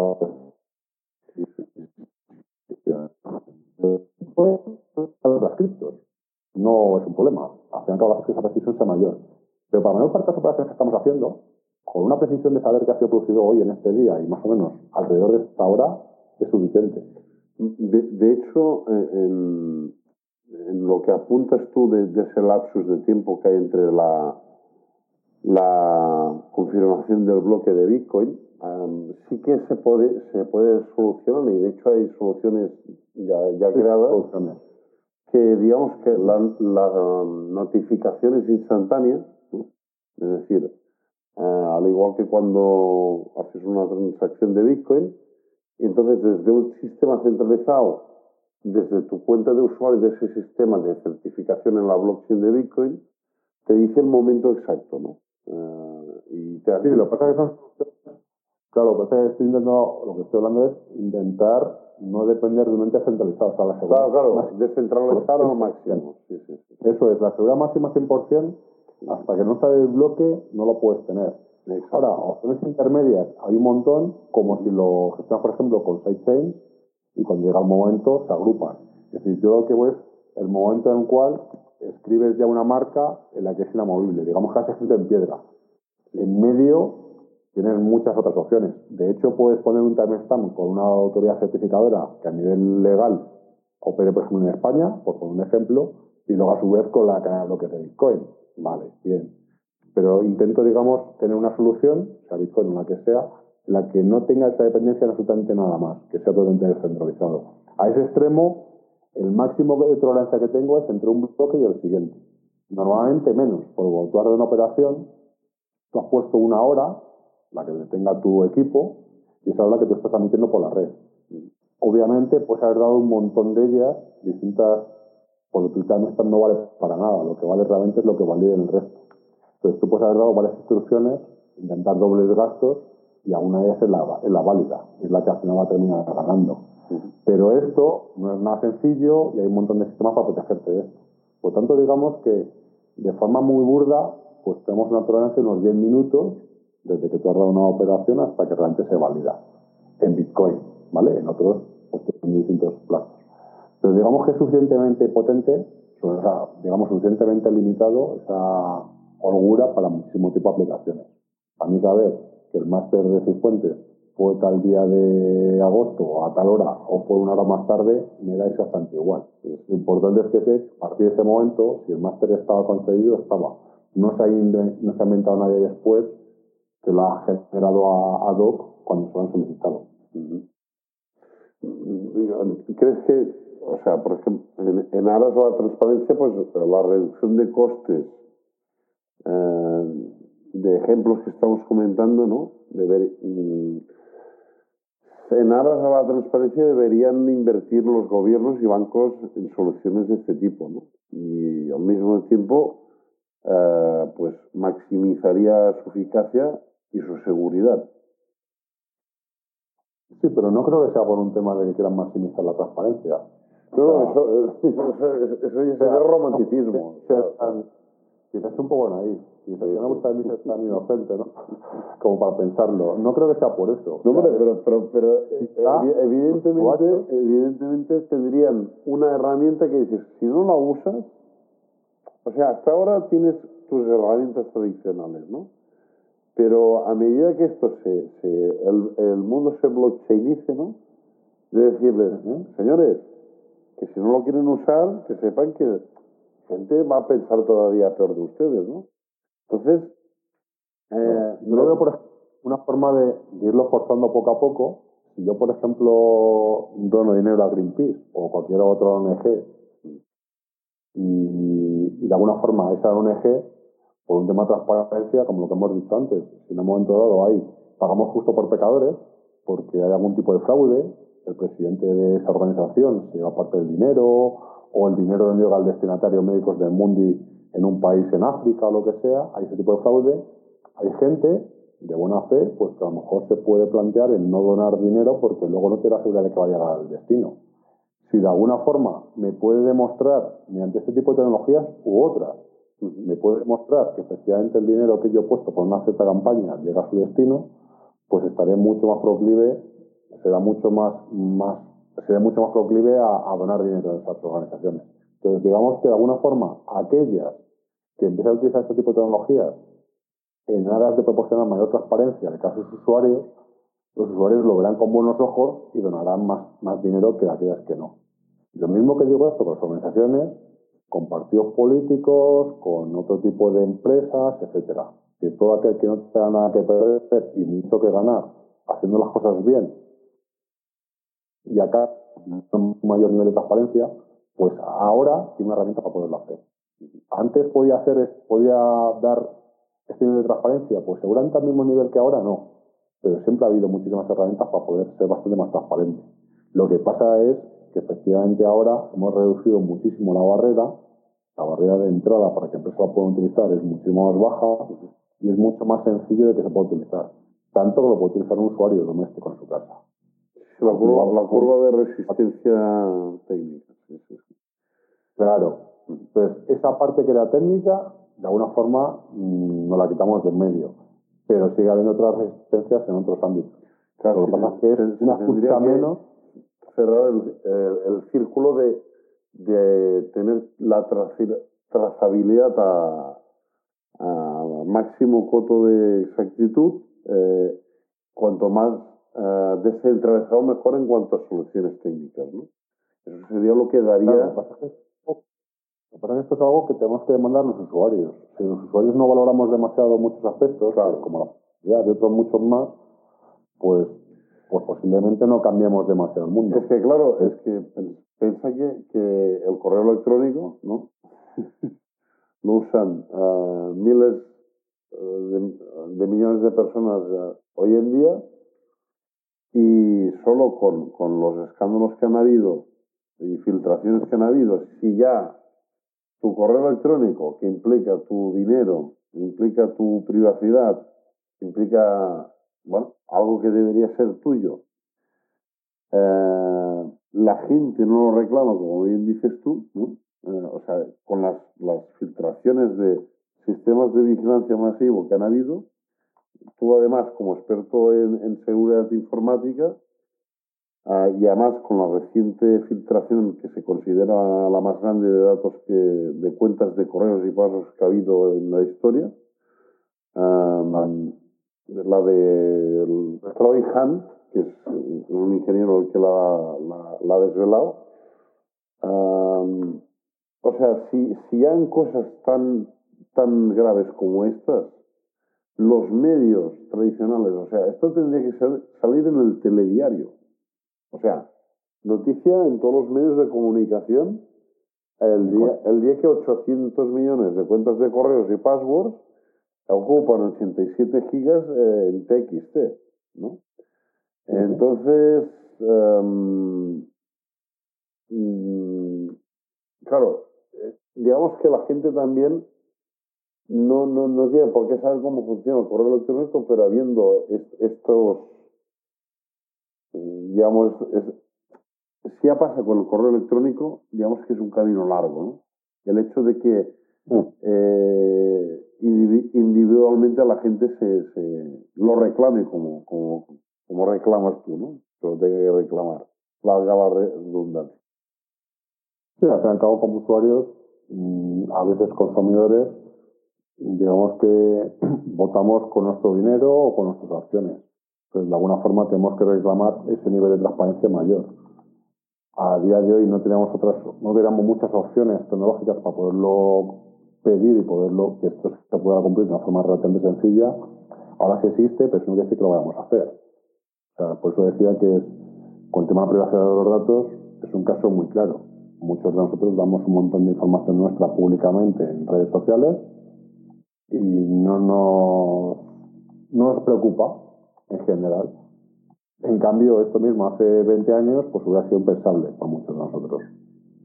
Nosotros, otra cosa es que nosotros tengamos en nuestras manos ese control de esa privacidad o de esa seguridad que le demandamos, en este caso de esa transparencia que le demandamos. Aquí tenemos una herramienta para poder tener ese nivel de privacidad o en este caso transparencia.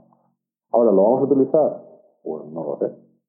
No, no creo que seamos todos a una, ¿no? No creo que, que seamos una sociedad en ese sentido que somos bastante exigentes con este tipo de aspectos. Yo veo el tema de la transparencia en temas políticos, en organizaciones como ONGs y demás, es muy importante, pero al fin y al cabo yo creo que va a ser un hito, o sea, un hecho diferencial que va a hacer que aquellos que empiecen a manifestarse, a ir en esa línea y lo vayan demostrando, poco a poco van, van a recoger los frutos de ser los pioneros de los pocos que, lo pueden, que, que pueden demostrar que efectivamente están siendo así y habrá gente que de alguna forma le reconocerá por ello. pero, pero no creo que por desgracia sea algo masivo. Es como, como tenemos una tecnología muy bien, fantástico, pero que esta tecnología no quiere decir que la vamos a utilizar. Claro, el tema sería que la experiencia de usuario sea lo más simple posible eh, y, bueno, sembrar los precedentes de, de temas uh, que sean eh, bueno, lo más virales posibles para que, para que esto se, se acelere. ¿no? Uh, igual que bueno, el uso del correo electrónico, pues a la que la gente supo que, yo me acuerdo, incluso antes de Composerve, ¿no? incluso antes de Infobía, que el hecho, el, el hecho de, de, escribir y pam, y, y, saber que una persona de otro punto del mundo te está contestando, en el año 94 era excitante, ¿no? el hecho de que ahora um, puedas hacer que en dos o tres clics um, demostrar que, que, estás en posesión de una información o, o, una prueba que nadie te la podrá refutar, ningún perito informático te podrá negar que, que, tal día, tal hora, en esa transacción, ese era el contenido de, de lo que has certificado. ¿no? Sin tener uh -huh. que pasar por terceros, con la inmediatez eh, y, a bajo coste, ¿no? Y la inmediatez 24 horas al día de poderlo hacer, ¿no?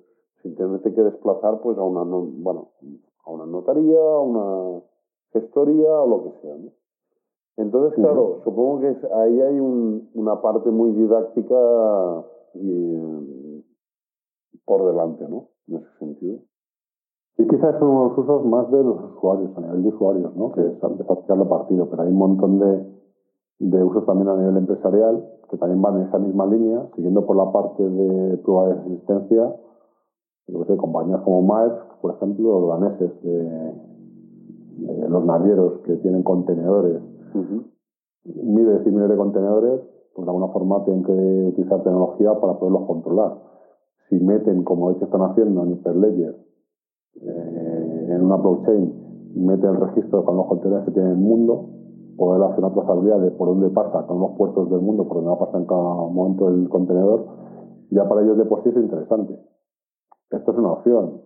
Piensa, por ejemplo, para el tema de falsificación, si marcas de relojes como Rolex les da, porque no solamente meten el número de serie al lado del pasador, la parte interna y en la caja del reloj, sino si cada uno de esos números de serie va a una blockchain que sea pública, no solamente de Rolex, y por lo tanto se puede saber en cualquier momento si ese es un reloj mm, suyo o no, ¿vale? Se puede falsificar ese número, igual que el bastidor de un coche, pues, pues otra solución interesante. O sea que hay muchos tipos de soluciones, antifalsificación como Block Verify, para verificación de vinos, también hay opciones, hay múltiples, ¿no? Hay un montón de...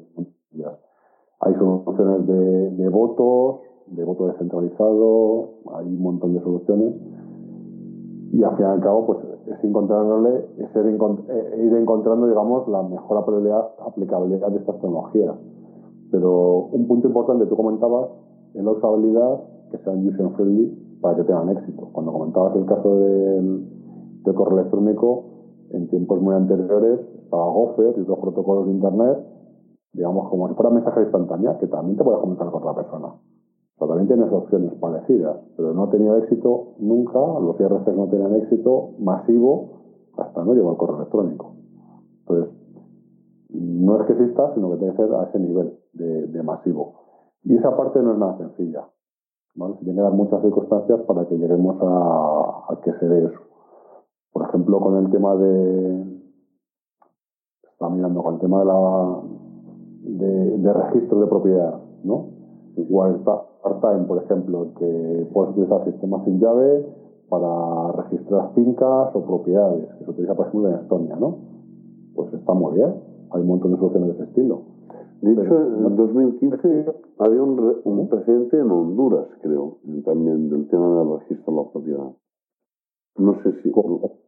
Me, me pero tenemos el problema de que si no sentimos la presión de que quizás es importante que registremos nuestras propiedades en algún sitio que tenga estas características de inmutabilidad y demás, pero a lo mejor no lo hacemos.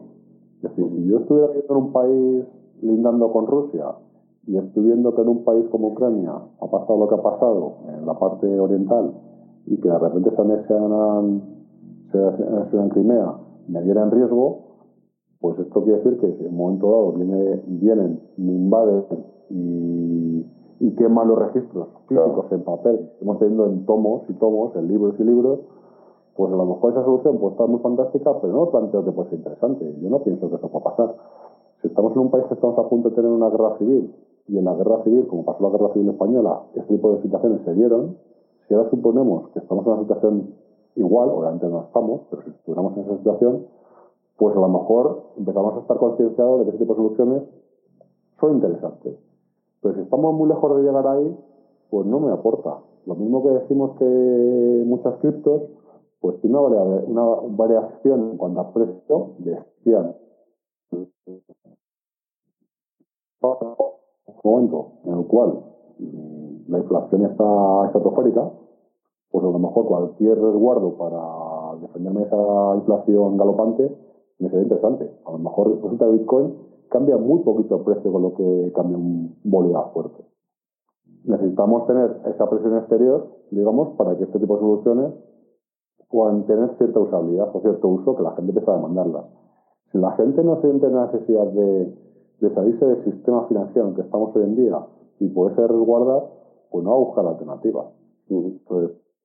Posiblemente la tecnología esté ahí, yo no digo esto de mm, ser tu propio banco, pero tienes esa opción de poderlo hacer, no quiere decir que la gente tenga que querer esa opción. O sea, si yo, por ejemplo, tengo que guardar mi dinero yo mismo, yo mismo, de mí mismo no me fiaría. Soy consciente de todo el malware que hay en dispositivos móviles, portátiles, etcétera, todos los días, como para fiarme de mí mismo y que no me lo van a hackear. Pues buscaría un tercero de confianza que me ayude a gestionarlo. Entonces, no quiere decir que la tecnología no me ayude. Es decir, que a lo mejor ese uso que la tecnología ahora me permite, a lo mejor yo no soy el primero que quiero, quiero ser el extremista que lo utilizaría a ese nivel, ¿no? Entonces, se te que dar las circunstancias de que la tecnología te permita hacerlo, la, tecnología sea muy simple para poderlo hacer así, y luego que queramos hacerlo. Y todos los componentes yo creo que va a ser complicado que se nos den. Y va a haber grados de implantación en distintas culturas. distintos de los países, etcétera. Sí, sí. Bueno, uh, digamos que, que claro, es, es, lo que estábamos hablando, ¿no? Si esa curva de resistencia, ¿no? De, de, de del user friendly y de, y, que, y de que la gente le vea el gran potencial, digamos que primero vienen los apasionados desde el punto de vista técnico, luego viene la, la digamos, en, en, otro, en, otros ejemplos de, éxito, ¿no? De, otro tipo de tecnologías, ¿no? Pero vienen los, los, los techis, ¿no? o, o aficionados a, inquietos en tecnología, luego vienen las, las corporaciones, ¿no? Y luego ya es eh, el público general, ¿no? Uh, ¿Consideras que estamos en, al final de, de la segunda fase, por decirlo así? Yo creo que estamos incluso antes todavía.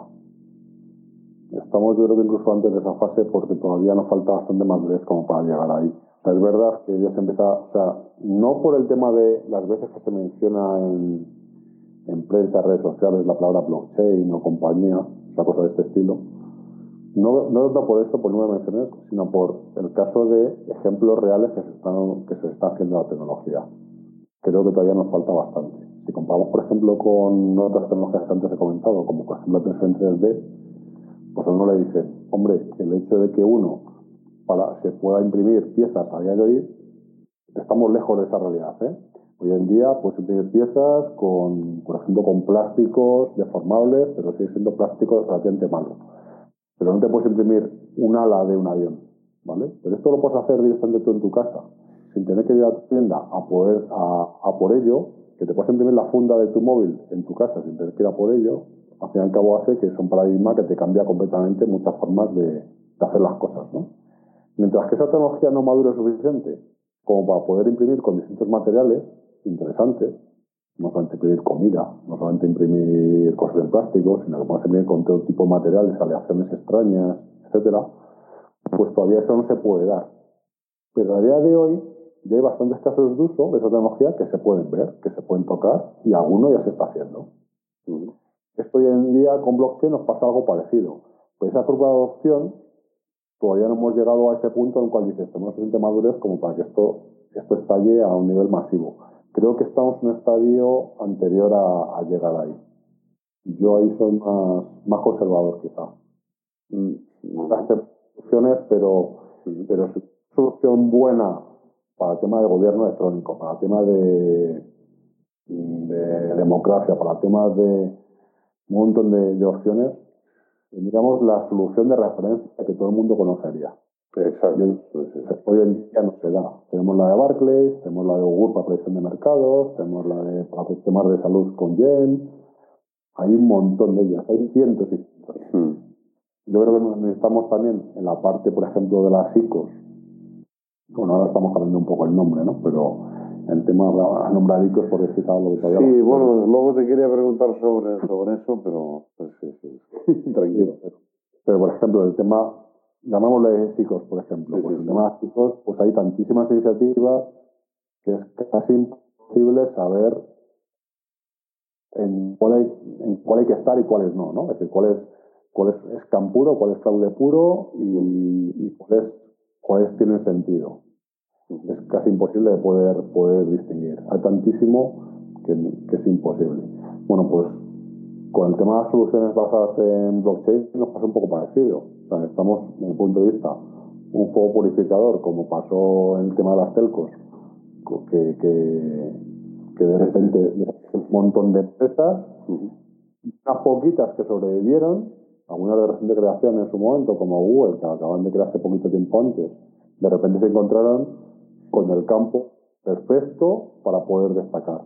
Es decir, todo aquel que no aportaba valor se fue al suelo y aquellas que empezaban a tener algún producto interesante pudieron tener financiación que hasta ese momento no habían tenido acceso. Hoy en día hay un montón de gente buscando financiación, fantástico, hay inversores, pero los inversores no saben dónde invertir, porque es bastante imposible distinguir lo que es un fraude de lo que es una, una solución interesante. Bueno, pues necesitamos que esto se concentre en unas pocas compañías o unas pocas soluciones basadas en blockchain que sean realmente interesantes. Bueno, ya que has sacado, ya que has sacado el tema de las ICOs, ¿no? O sea, me, me avanza la pregunta que tenía preparada en este campo, que también ya has dado parte de la respuesta, pero ya para, digamos, uh, creo que, que, es importante pues poner en preaviso a la gente que se inicie, ¿no? En, en, este mundo, en este mundo, ¿no? Que sería, bueno, pues, ¿qué opinas de las ICOs? Que de un origen totalmente legítimo y eh, pues ha ido prostituyendo el concepto y quizás estamos llegando a cuotas de más del 90% o, mm, de las ICOs que han aparecido en los dos últimos años, ¿no? que, que han, han, resultado ser o estafas o cuanto menos no han cumplido con todo lo que predicaban en, en su white paper. ¿no? Sí, bueno, luego empezando bueno, por llamarlo paper. además de eso, además de eso, sí, sí, sí, sí, sí. además se pone de moda que... O sea, ahora, ahora hay gente que trabaja haciendo white papers, uh, de cosas que no claro, existen, ¿sabes? O sea... Sí, sí, para... Un buen copy-paste, un white paper escrito correctamente en inglés, sí, sí, sí. a estar, pero que sea bonito, y que parezca un documento y, y. Y, y si lo extrapolamos al de Tron, que ha sido de los más exitosos, ¿no? Eh, con un white paper mmm, plagiado, ¿no? Además, o sea, um, decenas o cientos de, de millones de, de dólares, bueno, un disparate en cuanto a capitalización. Y claro, te, te, bueno, te, te queda un ejemplo, uh, digamos, de referencia, ¿no? De, de, lo que se puede llegar a hacer. Está la potencia, sí. la potencia y que tienen este tipo de aplicaciones, en este caso basadas en blockchain, para lo bueno y para lo malo. Exacto. Eh, eh, en un principio, lo que estamos hablando es, tenemos una cadena de bloques y se nos ocurre la brillante idea de las DAOs, DAX, en su momento también, corporaciones autónomas distribuidas o descentralizadas, digamos que ha tenido distintos nombres, ¿no? Entonces digamos que llegas al extremo de decir, no es que me cree una moneda, sino que me creo una moneda de mi propia empresa. Me creo una empresa y permito que cualquiera sea accionista de mi empresa. Si la empresa tiene éxito, todos los que han participado intercambiando dinero, o cualquier otro tipo de cripto por esta, de alguna forma tendrán, tendrán una cierta ventaja competitiva frente al resto. O sea que es, de, es una extrapolación un poquito mayor de me creo una cripto que es una copia de Bitcoin, por ejemplo, una más, le cambio el nombre, cambio cuatro categorías, cuatro, cuatro particularidades, a lo mejor cambio el, el, algoritmo de minado y demás, y cuatro cositas más, cuatro particularidades, y ya está. A ir al siguiente nivel y decir, bueno, no, ya lo que creo no es una sola cripto, sino que voy a crear una empresa detrás. Claro, crear una empresa ya son palabras mayores. No solamente que estamos creando dinero, en ese momento, cuando creas una gran moneda, que ya tiene sus complicaciones legales y demás, sino que cuando creas una empresa, pues hay accionistas, hay un montón de temas legales que hay que tener en cuenta. Aquí lo que haces es que automáticamente casi cualquiera se puede crear su propia compañía mmm, sin cumplir con una, ninguna de las regulaciones habitualmente que tenemos de protección del inversor. Cualquiera puede participar estamos llevando el tema del crowdfunding, crowdlending al extremo, porque un minorista, pues aquí puede invertir no 3.000 euros, sino que puede invertir un montón más de dinero sin ningún tipo de control. No hay nadie que le pueda proteger al respecto. Es decir, es difícil que le puedan poner límites para decir, no, mira, es que usted ha comprado no sé cuántas participaciones, no sé cuántas de esta cripto, es un riesgo muy alto y usted, usted no cumple con el perfil de riesgo como para poder invertir aquí. No te digo que le hayamos hecho un perfil estilo MIFID 2 como la banca, ¿no? Pero no le estás dejando, no le estás dando ninguna herramienta que de alguna forma, si esa persona esté, no, está formante, no está formada correctamente, no está dando ninguna herramienta que él pueda, pueda utilizar para determinar si es apto o no para invertir ahí. Y lo que es peor, es que luego tampoco tiene ninguna otra herramienta para poder ejercer sus derechos en caso de que lo que haya invertido es un fraude. O sea que directamente esa ICO donde ha invertido dinero resulta que desaparece un día para otro y te has quedado pues con eso, con, con titulaciones, con papelitos que dicen que tú eres el propietario de una serie de acciones de algo que ya ni existe. O que no puedes intercambiar en el mercado, porque aquí no hay mercado ni siquiera secundario. Cuando un momento dado desaparece, pues no hay exchange que los, que los, que los tengan, ¿no? Y esto unido a muchas más posibilidades de fraude que las ha habido siempre en los mercados tradicionales y que para eso, en el mundo real, pues nos hemos ido inventando organismos reguladores y de alguna forma pues un cierto control. Que ese control no sea muy eficiente, y no sea muy bueno, es otro tema. Pero al fin y al cabo, si por ejemplo resulta que yo tengo acciones en un mercado muy líquido, muy, o sea, muy poco, más bien ilíquido, en un mercado muy poco líquido, en el cual se puede intercambiar en dos o tres exchanges, y esos dos o tres exchanges pueden decidir dejar de operar con esa moneda de un día para otro, pues yo me quedo delante pillado. Claro, yo no tengo un tipo de garantía. Cuando esto me pasa en un mercado regulado, no es así. Una serie de criterios, cuando se produce, se supone, que hay cierta información privilegiada por parte de algunos actores del mercado, se suspende la cotización, etcétera. Aquí no. Es más, se puede manipular y de hecho se manipula para que si soy yo el que saca esta moneda, en un momento dado puedo pagarnos 50 bitcoins, unas cantidades bestiales, asegurarme que esta moneda va a ser listada en uno de los exchanges de referencia. Y de esa forma sé que va a haber mucha más gente que va a tener acceso a ella y por tanto su cotización se va a multiplicar.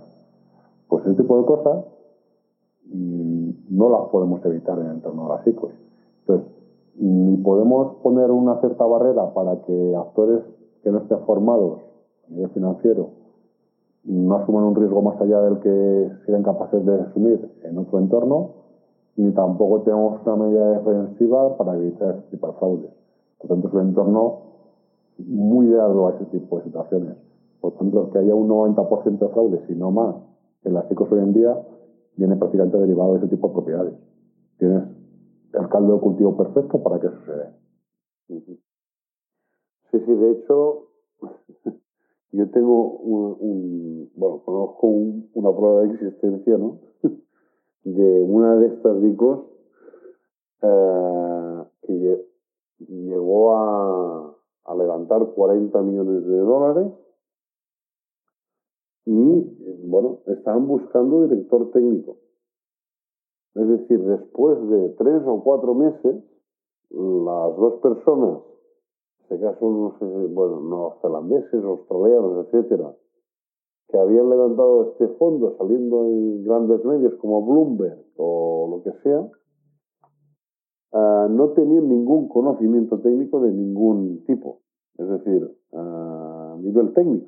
Ellos les habían pagado pues lo que decíamos, ¿no? Para que le hicieran un white paper a un equipo de postureo de algo que no existe y, habían levantado 40 millones de dólares y bueno, estaban buscando director técnico y, pagando gente para que se lo encontrara, ¿no? Entonces, claro, te enteras de que, de que alguien conocido lo está llamando una, para, para que le den una ICO y cuando habla con el propietario, pues eh, el propietario le dice, no, no, es que nosotros no sabemos cómo lo vamos a hacer.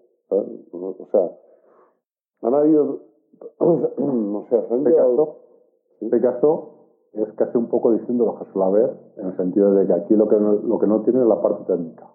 Bueno, no tiene la parte técnica ni toda la demás. Exacto, exacto. Sí, sí, Es muy habitual de que se juntan dos o tres desarrolladores les ocurre una idea que puede ser incluso una idea interesante, se pueden hacerla, lo lanzan, tienen un montón, o sea, levantan un montón de dinero, ahora tienen el gran problema de, bueno, sí, pero claro, aquí tengo inversionistas que han depositado en mí fe, han depositado dinero, si vives en España tienes un gran problema, por tanto muchos se van para, para Suiza, para algún otro paraíso, algún otro sitio donde más, etcétera.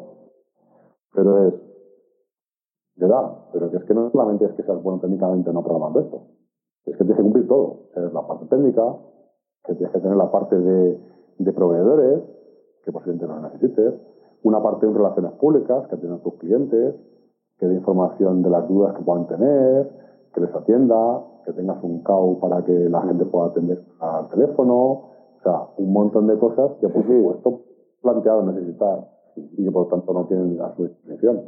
Pues es que es que montar una empresa, montar una empresa no se monta con dos técnicos, no se monta con, con dos tíos que tienen una idea fantástica.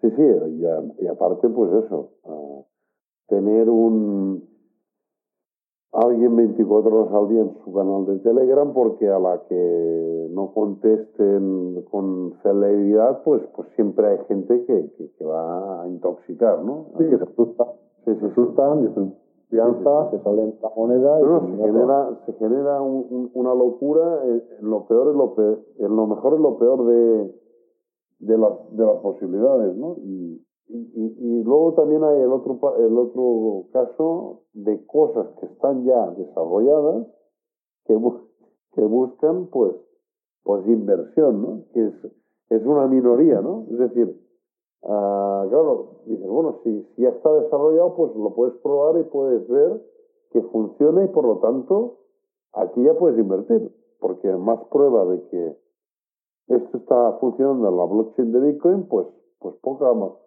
poca prueba más sólida que esa vas a encontrar, te va a costar mucho encontrar una garantía de ese tipo, ¿no? Pero em, es, espectacular, pues, el fraude que ha habido en estos dos últimos años en el tema de las ICOs, que lo que decíamos antes, igual que con las ONGs, ¿no? Que han pagado justos por pecadores, porque pues, habían una decena de proyectos que se, mm, me parecían apasionantes y, y legítimos, ¿no?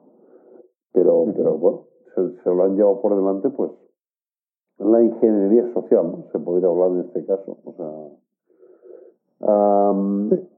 esto es lo mismo que lo comentamos antes de las .com. en aquel momento, cualquiera que, que tuviera publicidad en Internet se hacía de oro, se valoraba no por, por los ratios normales por los que valoras una empresa, que el PER y todo este tipo de ratios, digamos, financieros, sino que aquí lo importante era el número de clics por millón y en base a eso tus acciones se disparaban hasta que llega un momento que a, mí, a principio los inversores ponían pasta, compraban acciones y todo fantástico. Hasta que llega un momento en que algunas empiezan a caer porque empieza la gente a sospechar que quizás no hay nada detrás. Claro, o sea, al final, después de muchas inversiones de estas, un inversor convencional se encuentra con 9 de cada 10 fraudes, llega un momento que no va a estar dispuesto a invertir en absolutamente nada que huela a una, a una cosa de esta parecida a una ICO. Y eso hace que compañías perfectamente lícitas y, y blockchain bastante interesantes les cueste encontrar financiación. Y por eso digo que lo que tiene que pasar es una especie de fuego purificador que barra a toda esta gente del mercado y que deje el campo otra vez yermo para, para que los pocos que estén ahí, que están haciendo cosas interesantes, puedan despegar y esa financiación que se hubiera desviado hacia soluciones que no son interesantes y muchos fraudes, se ponga justamente ese capital en, la gente, en manos de la gente que es capaz de llevarlo a buen término. eso, ojalá que pase. No me cabe duda que pasará tarde o temprano, pero todavía no estamos en esa situación. Ojalá.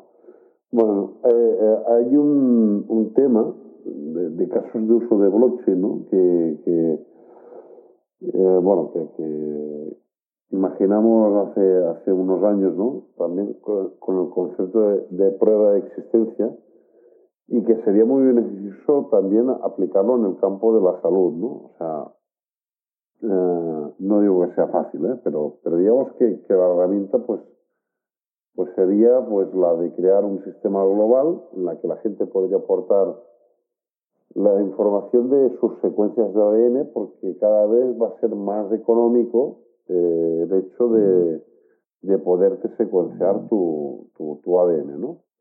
Y al mismo tiempo, uh, bueno, pues, pues preservar la identidad uh, con soluciones de blockchain, es decir, hacer una especie de open source de ese tipo de información. Uh, entiendo que también sería un, un, proyecto gigantesco en cuanto a almacenamiento de datos, porque mm, si no recuerdo mal, son entre 50 y 60 gigas cada secuencia de ADN, pero al igual que, que bueno, ahí no podía haber, eh, digamos, eh, suplantación, ¿no? Porque al ser, al ser único el ADN de cada persona, si alguien quisiera boicotear ese proyecto, no podría empe empezar a, a enviar, um, como el hash ya estaría registrado, ¿no? Por decirlo así, de ese ADN, no podría enviar un ADN para, para sobrecargar esa base de datos porque ya no lo aceptaría el sistema, ¿no? O sea, no, y, y por otro lado, uh, pues, pues permitiría preservar la identidad de las personas uh, que aportaran sus secuencias y así evitar pues mafias de extracción de órganos,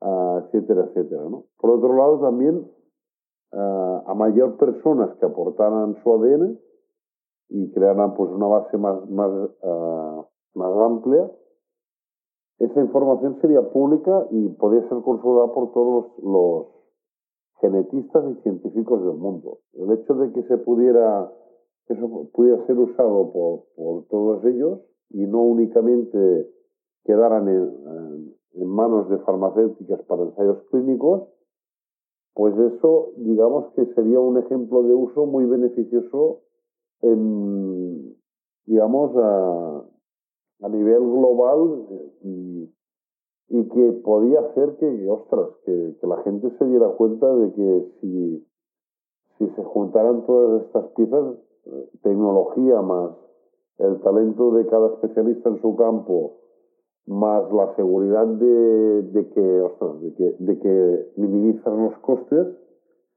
quizás algo así eh, podía ser una, un ejemplo de uso que diera conciencia ¿no? a, a, a, acelerar ese proceso. Sí, lo que pasa es que estás mezclando ahí varias cosas, como por ejemplo la parte de privacidad, que la gente a día de hoy pues, es bastante sensible, no todos, ¿vale? pero es un, aspecto bastante importante. Y por otro lado, el que esté una, en, eh, un, en un registro, como en este caso la cadena de bloques, bueno, es una opción, pero piensa que sistemas parecidos ya hay. Que en Estados Unidos, aproximadamente un millón y medio de personas ya tienen su, su ADN, están metidos en bases de datos, uh -huh. son consultables por las fuerzas del orden, las fuerzas del Cuerpo de Seguridad del Estado en Estados Unidos, ya sabes quiénes son. Uh -huh. Y, y lo que decían, me acuerdo haber escuchado hace relativamente poco en un podcast, que decían que estimaban que si en vez de ese millón y medio, poquito más que tenían, tuvieran tantos o tres millones de usuarios metido, registrado su ADN en esta base de datos, podría identificar a cualquier cauca blanco caucásico norteamericano, o sea, estadounidense, nacional estadounidense, al 90% de ellos. De la forma que de cara a, por ejemplo, investigar un delito de sangre que se ha producido hace un montón de años, si, tienen una prueba de ADN de, del sospechoso, podrían saber quién es. ¿Por qué? Porque al fin y al cabo, seguramente alguno de sus familiares tendrían el ADN registrado en esa base de datos y por cercanía sabrían qué familiar suyo. O sea que al final se puede posicionar una persona sin saber, sin tener, porque si tienes el ADN del sospechoso, lo contrastas y dices, es idéntico, tiene que ser él. Claro. Aquí la dificultad está en saber, sin tener el ADN del sospechoso, cómo teniendo gente a su alrededor, puede sacar ciertas características físicas del individuo que digan que tiene que ser necesariamente. Entonces ya vas a tiro hecho de con una ley, con el juez delante, te dicen que a este individuo le puedes extraer una muestra para efectivamente demostrar que el ADN que tú tenías con lo que estás cotejando es efectivamente. O sea, que eso tan solo se necesitaba millón y medio más de personas, lo cual da cierto miedo. Porque claro, esa gente que ha puesto esas muestras de ADN ahí, la ha puesto voluntariamente, pero el problema no solamente lo tengo yo con que tengo mi ADN y lo he puesto en manos de estos organismos, sino que resulta que cualquier descendiente mío y se quedaría ya de alguna forma registrado en la base de datos, de alguna forma un acceso muy fácilmente a, hacia él, solamente porque yo he decidido ceder parte de mi privacidad. Sea que hay bastantes aspectos. Bueno, en, en, el caso que no me he explicado bien, ¿eh? también, es muy interesante lo que comentas, pero, pero digamos que, que el, el ejemplo sería que la privacidad está, o sea, tú tendrías una de, eh, el ADN, pero no aportarías tu nombre y apellidos. Es decir, sería para que lo uh -huh. consultaras solo ah, pues para avanzar en soluciones de enfermedades, los, los genetistas, eh, y científicos, ¿no? Entonces, claro, de, esa, manera no quedaría todo acotado en, en, el tema del, del ser. piensa que mi ADN es público, ¿vale? No saben quién soy. Si, por ejemplo, va mi hija más tarde y se hace un análisis de ADN 20 años más tarde, ella sí que se identifica, identifican el nombre de mi hija junto con su ADN, aunque yo hasta ese momento era público, mi eh, cuando el ADN de mi hija van a saber que yo, aunque hasta ese momento no tengo nombres y apellidos, resulta que yo soy su padre. Me acaban de explicar a mí a través de un descendiente. O puede ser. Claro, claro, claro. Es peligroso, por muy que sea, tú tan solo, fíjate aquí, que no sé cuántos millones de estadounidenses son, 350 o cuántos, andará por ahí, no sé cuántos son exactamente, pero decían que con tan solo que tuviéramos 3 millones en este registro, identificas al 90% todos los blancos, todos caucásicos en norteamericanos. Es decir, a lo mejor identificas a 150, a 150 millones. Con tres es capaz de identificar a más de 150 millones de personas. O sea, pues es muy, es muy grande. Quiere decir que, que no necesitas tener a todos identificados, sino que con unos pocos es capaz de llegar. Esto es como si saben una serie de contactos principales en Internet que tienen a su vez otros muchos amigos, conocidos, etcétera, con unos cuantos identificas a todos los demás. Pues aquí la idea es justamente. Yo veo otros usos relacionados también con, con esto, y es, por un lado, si ese ADN hace de llave para yo poder acceder a ciertos datos, solamente como el ADN, como el ADN lo, lo tengo yo, es único, si esa lo utilizo como, como huella de entrada al sistema, pues es un nivel de biometría muy, muy elevado. Digamos superior al, al iris en este caso, incluso, ¿no? Las pruebas pilares. Bien, hay otras partes que sin ser tan, tan espectaculares me parece más interesante de tener un mayor transparencia en los datos que yo doy cuando me hago, por ejemplo, una revisión médica. La revisión médica me preguntan si yo tengo un historial de haber padecido en el pasado cualquier tipo de enfermedad grave, ¿no? O mis familiares en un momento dado. Bueno, pues a lo mejor, imagínate que yo mm, he tenido, supongamos que es una enfermedad grave, hepatitis, que lo he tenido hace cinco años.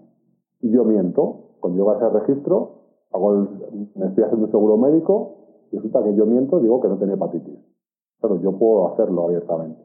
Pero imagínate que todo eso se hubiera quedado guardado en registros año tras año, que es que me han ido haciendo los análisis médicos pertinentes, cualquier enfermedad que he tenido se queda registrada. Y no la puedes modificar más adelante. Bueno, pues por un médico no quiero que acceda justamente a eso. Pero es capaz de tener ciertos atributos que le digan, ¿ha tenido alguna enfermedad grave o no? Y en esa lista de enfermedades graves están los siguientes. Pues es una forma de poder pasar ciertos datos con facilidad. O que en un momento dado tener la movilidad de poder tener un seguro médico con Sanitas y me quiero cambiar a CEMAP, por ejemplo. Bueno, pues que no tenga que volver a dar todos mis datos personales, sino que todo mi historial clínico todo mi historial médico o pasar de una a otra o con el sistema de salud público exactamente igual. Es decir, que no, yo como usuario pueda pasar todos mis datos de un hospital a otro. Una cosa tan tonta como que yo quiero que ahora me voy a operar en un hospital y hace cinco años me operé en otro, quiero que esa gente tenga mi mismo, historial. Resulta que por un tema de competencias, de tal y como está la sanidad pasada a las comunidades autónomas, si el hospital es de nuestra comunidad, pues posible poder trasladar. Eres un desplazado, te dicen. Eso es. Pero tiene que ser, yo tengo acceso, yo voy a ser propietario de toda esa información acerca de mi salud, que yo ahora mismo pueda moverla hacia otro sistema o hacia el privado incluso. Y que todos esos informes pasen automáticamente hacia donde yo quiero que, se, que pase, mi, mi autoridad, ¿no? Pues soluciones que faciliten eso. De hecho, en mayo del 17 me invitaron a una ponencia en, en Can que es bueno, la Escuela de Médicos en, en Barcelona, de hablar, pues eso, blockchain aplicada eh, en el, en el campo de la salud, ¿no? Y luego ya, a raíz de esa, de esa ponencia, que, que fuimos cuatro ponientes, en junio del 17 tuve una call con la, con la OMS, la Organización Mundial de la Salud, porque tenían el, el grave problema del tema de, eh, del robo de órganos ¿no? por parte de mafias, etcétera, etcétera. Pero claro, ah, es lo que tú dices, y esta información que has dado es muy interesante de que pueden hacer con, con, poca, con poca cantidad de personas una trazabilidad hasta unas cotas muy elevadas de, de identificación uh, en, la, en, la, base de datos, pero, pero claro, el tema era que, que, que yo no quería tener acceso a Fornito de tal es el receptor y Menganito es el, el, el donante, ¿no? Entonces, um, bueno, ahí, ahí se, se, optó porque se diera solo un ID de receptor y un ID de donante.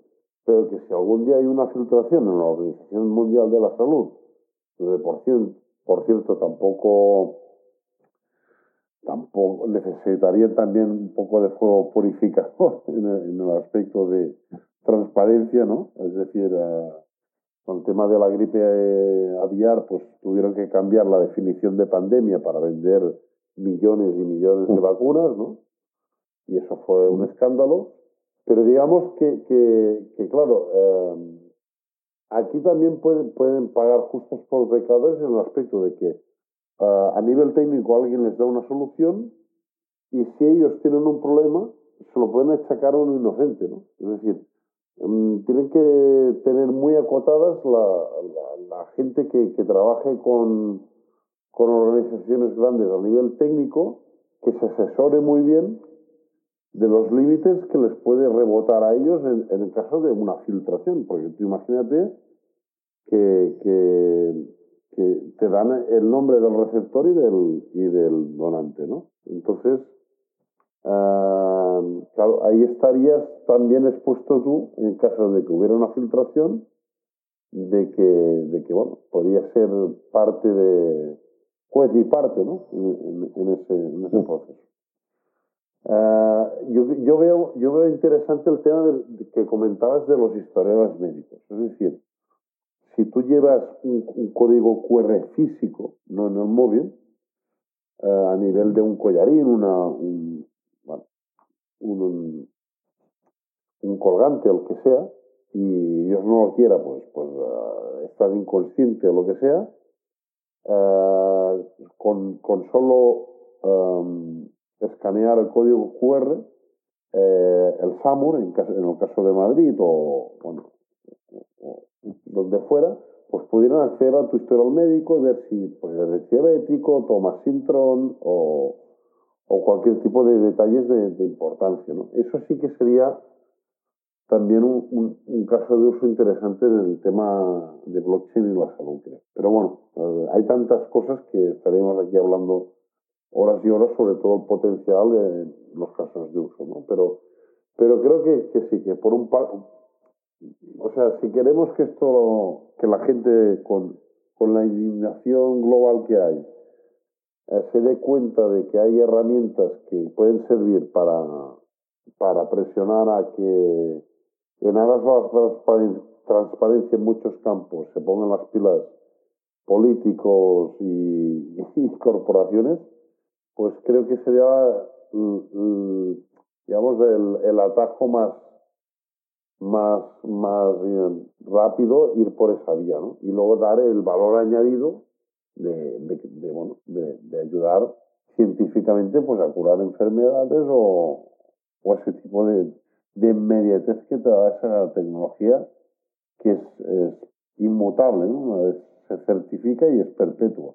No, pero pensemos que en esa fortaleza también está un poco la debilidad de la tecnología, en el sentido de que la transparencia está muy bien, en el caso que tú comentabas, por ejemplo, de la Organización Mundial de la Salud, una de transparencia mayor podría poner en evidencia algunas barbaridades que han sucedido dentro del seno de la Organización Mundial de la Salud y a lo mejor hay gente, hay, habría cierta gente no interesada en que llegara ahí, ¿no? Sí, sí, seguro, seguro. De hecho, ya... puede que no les ayude, ¿no? O ese nivel de transparencia puede ser bueno o no para los propios pacientes, para los usuarios. Tengamos en cuenta también que para mí creo que es un riesgo importante, que los otros sean inmutables, pues es muy bueno para muchas cosas, pero esto se pega completamente con el tema como derecho al olvido y otro montón de cosas que le está pidiendo GDPR o otro tipo de regla, reglamentación al respecto. Es decir, por ejemplo, en un momento dado, Imaginémonos, eh, quiero decir que la sociedad avanza, ¿no? Imaginémonos, por ejemplo, que hacemos un registro, la cadena de bloques, aparecen datos tuyos personales, los que sean, y que eso se llegue a ser público. Temas que hoy en día están protegidos por la legislación, ¿vale? Afiliación política, sexo, si por ejemplo eres gay, lo que sea. A lo mejor un estado en el que ser gay no es un problema, ¿vale? Pues a lo mejor resulta que 40 años después, a lo mejor sí lo es. Claro, el problema es que esa información que está metida ahí, en esa cadena de bloques, en la que dice que tú tienes ese tipo de afiliación política o, de sexo o de lo que sea, puede llegar a ser un problema y no tienes forma de poderlo eliminar. Es decir, esa parte también es, es un hándicap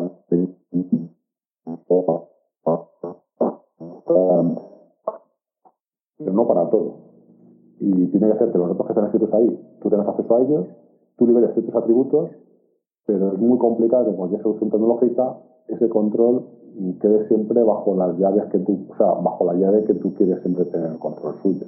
Solamente ese. por ejemplo, decías, bueno, pues un collarín con un código QR, cualquier otra solución. Eso quiere decir que cualquiera tenga acceso físico hacia ti, puedo tener esa información sin tu consentimiento, por ejemplo. Sí, bueno, digamos que, claro, no tendría que tenerlo solo la ambulancia, ¿no? Claro, sí, sí, sí, pero es un doble, pero estamos confiando ya en un tercero. Sí, sí, tiene razón, sí, sí. Entonces, es un, es un punto de fallo importante y que, que también hay que tratar. Pero lo que quiero decir es que este tipo de soluciones no valen para todo. Son muy buenas en otras cosas y hay otras las que cuál será un peligro. Yo, por ejemplo, puedo imaginar o puedo pensar que decir, bueno, que pongan mi nombre y apellidos y sexo varón, a lo mejor no me preocupa que esa información sea incluso pública, que todo el mundo la tenga, como si está en Internet, me da exactamente igual, pero a lo mejor resulta que en un futuro no es así. ¿Por qué? Pues por, cualquier barbaridad que ahora mismo no se me ocurre pensar. ¿Vale? Quiere decir que esa información que en un momento dado no era crítica puede llegar a serlo. Lo mismo que un chaval joven, a lo mejor en un momento dado comete alguna locura y sube fotos a Facebook o a cualquier red social con alcohol en la mano y con no sé cuántas cosas más, y puede que para él no le dé mayor importancia y no pase nada, pero a lo mejor unos años después, cuando va a buscar trabajo, le puede pasar factura, ¿no? Si esa información, una vez que ha puesto algo, ha jugado de Internet, ya no la puedes eliminar, eso es un hándicap. Y con las blockchain es una propiedad que va de serie. O sea, es bueno porque lo tiene y es malo también porque lo tiene. Eso quiere decir que tenemos que buscar soluciones, o sea, utilizar estas tecnologías en cosas en las cuales esas, esas propiedades sean interesantes y no sean una pega. No vaya a ser que por conseguir ciertos aspectos como trazabilidad, transparencia y demás, perdamos otros que son tan importantes o más. Dejo solamente ahí en el sentido de que cuidado que no son perfectas, que tienen, tienen deficiencias, ¿no? Sí, sí, sí, tienen, bueno, eh, no es, no o sea, no, no, arreglan el mundo, pero, pero bueno, lo, es, es menos malo de, de cómo está ahora. En eso estamos de acuerdo, ¿no? sí, en general no es este mayor, es general bastante positivo. Sí, sí, sí. sí. Ah, total es mala, ¿eh? ¿Perdón?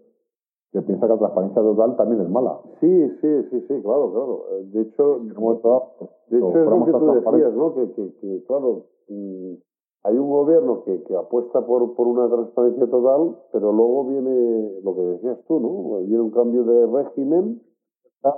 Piensa que la libertad necesita, de por sí necesita privacidad.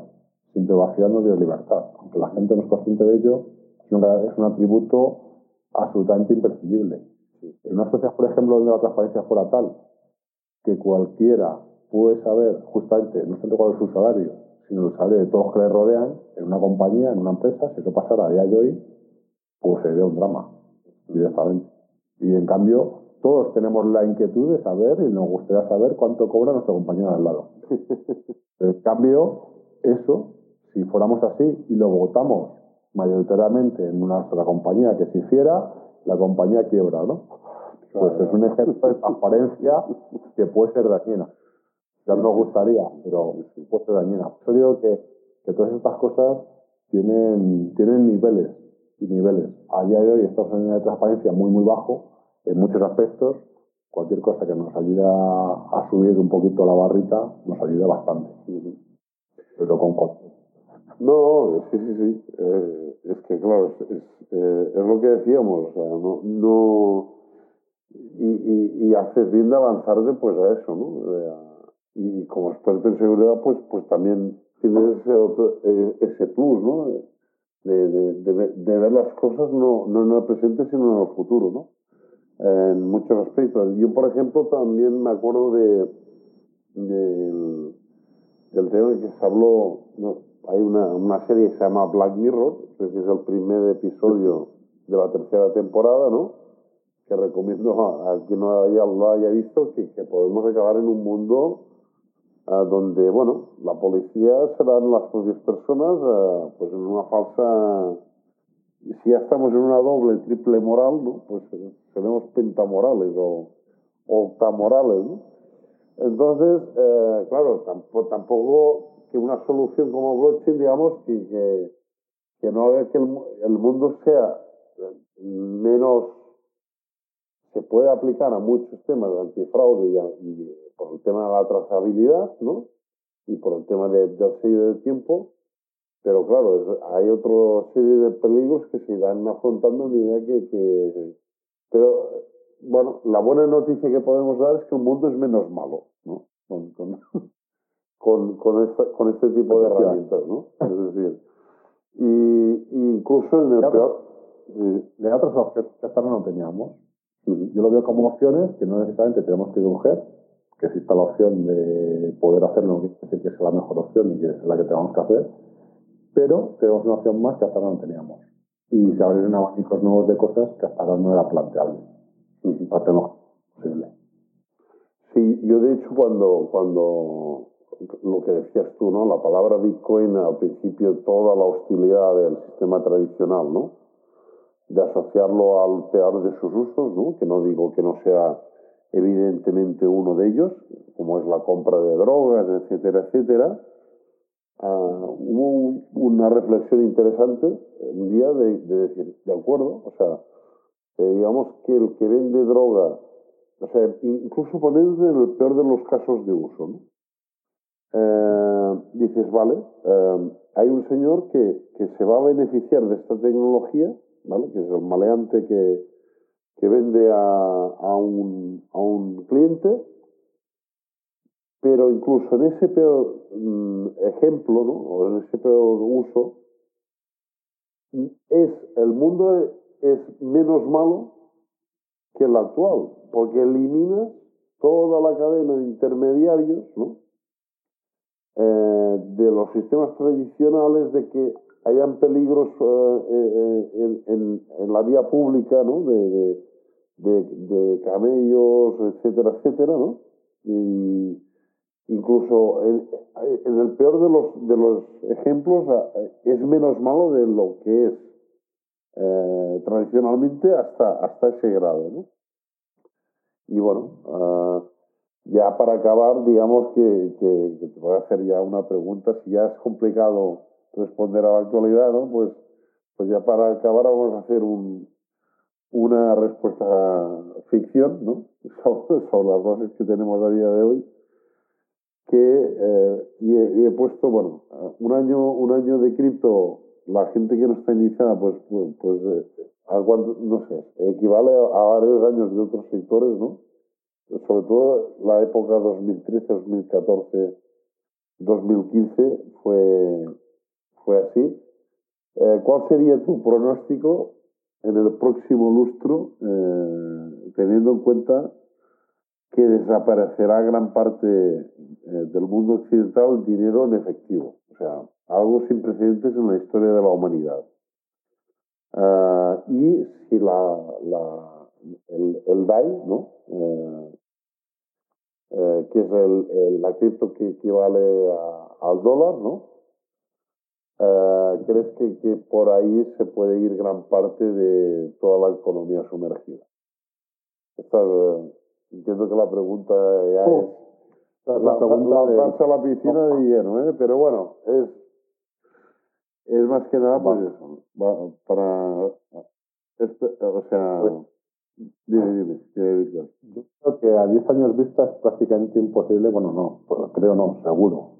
Por eso he dicho un lustro, por, eso he dicho un lustro. un lustro a 5 años, mm, el otro era ciencia ficción imposible, bueno, pues esta es ciencia ficción remota, pero bueno, está un poco cerca, en cualquier caso sigue siendo complicado.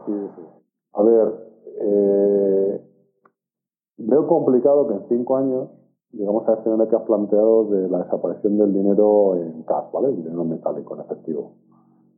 Y lo digo con conocimiento de causa en el sentido de que, si bien es cierto que puede haber un montón de soluciones, tecnológicas o no, que evolucionan a toda velocidad y que cuando se introducen enseguida son totalmente rompedoras y la gente se acomoda muy rápidamente, también tenemos una resistencia natural a abandonar todo aquello que conocemos. Entonces, por ejemplo, si pensamos en nuestros mayores, en gente cuando empezaba a utilizar el dinero de los cajeros, decían, no, yo siempre me fío de los billetes y no voy a ir a un cajero a pagar con una tarjeta. Esto pagar con tarjeta, no. La tarjeta rápidamente hizo media en población muy joven, que tenía asesoramiento económico, 30 años, 20, etcétera. Enseguida empezó a utilizar la tarjeta pero no, toda no todos los rangos de edad, no toda la población empezó a hacer, a hacer uso de la tarjeta. Pero en muy poquito tiempo empezó a ser el medio común de, de pago, ¿vale? El cash desde entonces no ha hecho más que reducirse, cada se utiliza menos, pero se sigue utilizando. Y hay reductos de los cuales lo único que se utiliza a día de hoy es el cash. Obviamente los gobiernos quieren reducir esto y quieren eliminarlo. ¿vale? Por control económico, por muchas medidas más. Pero, pero creo que es muy difícil que consigas eliminarlo, erradicarlo al 100%. Es decir, por ejemplo, el cash hasta que, mejor dicho, el pago con el móvil, hasta que no aparece la opción de poder utilizar NFC, por ejemplo, no ha sido tan masivo el uso del pago con móvil. A día de hoy lo que estamos haciendo es pagar con, con el móvil como si fuera una tarjeta, pasándolo simplemente por NFC y ya está y casi todas las compras que podemos hacer las hacemos con tarjeta. ¿Vale? Al fin y al cabo, un sistema como Bizum, por ejemplo, como en el nombre uno, resulta que por detrás, en los bancos, en el backend del banco, lo que utiliza es el sistema tradicional de, pago con tarjeta que estamos embajando a través de un API como si fuera dinero electrónico, de envío directo de persona a persona. Pero por detrás hay un pago de tarjeta. Es decir, lo estamos haciendo así. Pues bueno, pues si es un medio nativo, ¿por qué no lo hacen directamente un canal nuevo para hacer el pago de persona a persona? Porque realmente es complicado. Entonces lo que se ha hecho es utilizar algo ya conocido que funciona muy bien, pago tarjeta a tarjeta, y se utiliza eso como backend. ¿Vale? Pues aquí nos pasa algo parecido. Es decir, la nueva tecnología está muy bien y seguro que va a haber mucho más uso todavía en el futuro, en cinco años seguro, lo veremos hoy en día, pero seguramente no va a ser lo suficiente como para que podamos renunciar a, los otros casos que vemos, por ejemplo, hoy en día al, al, dinero en casa. Va a ser muy complicado, podemos reducir prácticamente a cero. ¿Que va a ser un uso muy militar en comparación con lo que hoy en día? No me cabe duda. Tanto como para desaparecer, lo veo complicado. Lo tenemos esto, los países nórdicos, donde han empezado ya en, en, esta, en esta nueva aventura, pero nosotros en este caso somos países latinos, Grecia, Portugal, Italia, España, nuestra mentalidad es un poco distinta y solamente nos cueste más.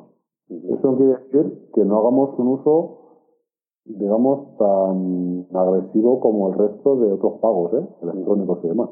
Seguramente sí. De hecho, en España nadie se puede imaginar que iba a haber tantos cajeros como hay al poco tiempo de empezar a haber cajeros en, en otros países europeos Hoy en día somos el segundo país europeo que más cajeros tiene, pero no que lo somos de ahora, sino que lo éramos desde hace muchísimos años. Y esto, cualquiera que se hubiera dicho al principio, pues era casi impensable. Una población pues muy conservadora de media, con una edad de media, o sea, una, edad media relativamente alta, población envejecida. Entonces, digamos que no éramos el caso pensable para que el uso de pago con tarjetas y utilizar los cajeros en el día a día algo normal. Pero en cambio lo es. Metido en nuestras vidas ya lo vemos como algo casi normal. Pues el cash, por desgracia, el problema es que todavía está ahí. O sea, que, nos, va, nos va a llevar años. De, hecho, de hecho, yo recuerdo eh, el, o sea, que, las entidades bancarias, pues claro, por el tema de que, cada vez quieren que se use más el plástico o, el NFC para tenernos no controlados no solo a nivel fiscal, sino a nivel informativo, ¿no? De en qué gastamos nuestro dinero. Em, claro, ellos están retirando. Yo, yo, yo recuerdo la, la etapa de, tratar con los centros comerciales para el tema de implementar cajeros de Bitcoin en alguno de ellos. Y incluso nos, nos comentaban los, los directores de, de, los centros ¿no? que, que, claro, recordaban que antes los bancos pagaban a, los centros comerciales para tener un cajero. Uh, luego ya casi les, están pagando los centros comerciales al banco para que lo pongan y, y ni aún así lo ponen porque quieren forzar a la gente, pues eso, ¿no? A, tirar por, por, el pago electrónico. Eh, lo que tú dices tienes toda la razón del mundo. De hecho, yo, y en Grecia aún es más exagerado que aquí, o sea, si vas es, es, como volver 20 años atrás en España, pues a nivel de fumar, eso se lo han pasado. O sea, fuman hasta en la entidad bancaria, o sea, es algo espectacular, pero me refiero que cuando una necesidad está creada, mm, por ejemplo, en el caso griego, eh, pues, pues yo, yo vi una, una mujer mayor que aprendió en una tarde a, usar un cajero de Bitcoin. Es decir, si eh, la gente está forzada a, y nosotros los tuvimos eh, en enero de 2002, de un día para otro, entramos a, usar euros, ¿no?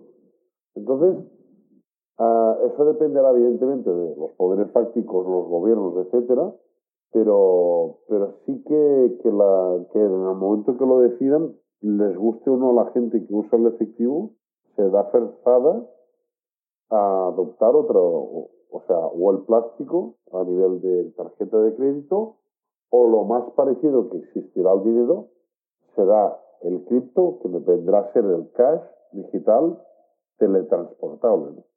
Este. Y supongo que tendrán prisa para que el, el, terreno cripto no le quite clientes al terreno al terreno tarjeta eh, o sea tarjeta eh, Visa Mastercard o, o sistemas NFC, ¿no? Hombre, va a ser interesante porque si de repente lo hicieran ahora, pues estoy convencido que la curva de adopción de la cripto se dispararía bastante. Sí, ¿Vale? Entonces, obviamente los estados tampoco quieren eso.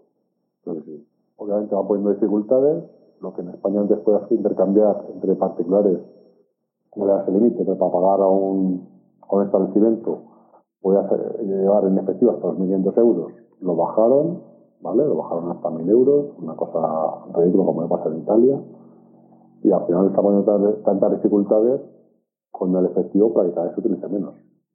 Pero, y eso estoy convencido que va de esa misma línea.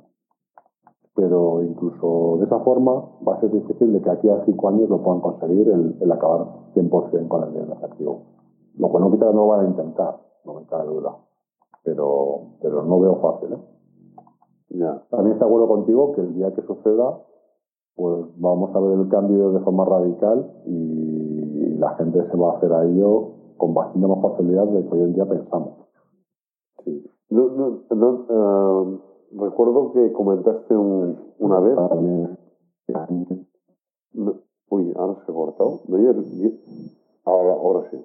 Digo, digo que recuerdo una vez que comentaste, ¿no? Que, que, una vez descubres algo que da valor añadido a nivel técnico, pues hasta los cajeros automáticos te parecen anticuados, ¿no? Correcto. Sí, sí, sí, siempre Correcto. Es el CAS es eso. El CAS es muy caro.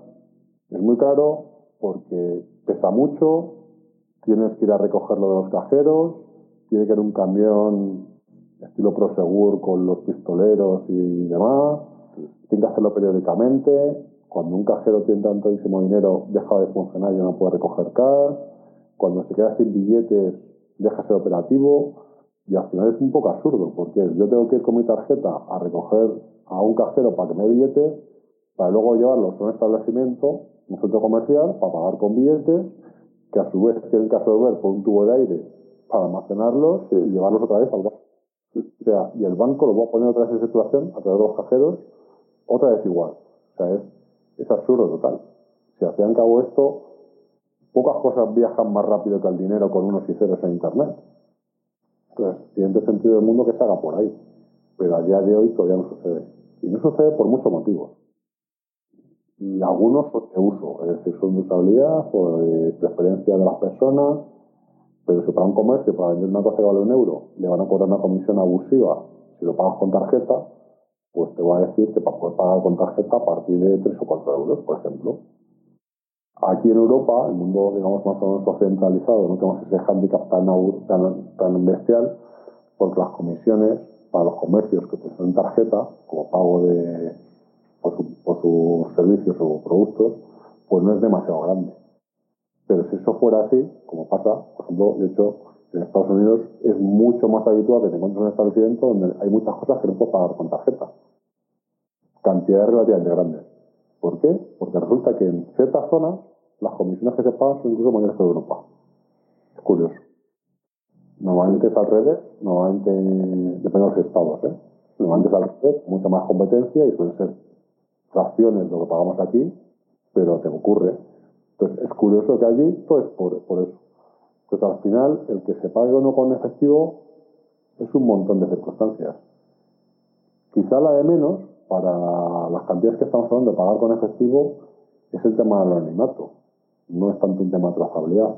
Para pagar cosas de 20, 50 euros. O sea, para la mayor parte de los usos que nosotros hacemos, los humanos comerciales lo hacemos, lo de menos es eso. Que es justamente el caso que más les preocupa a los estados, de controlar justamente el fraude, corrupción, blanqueo de dinero y demás.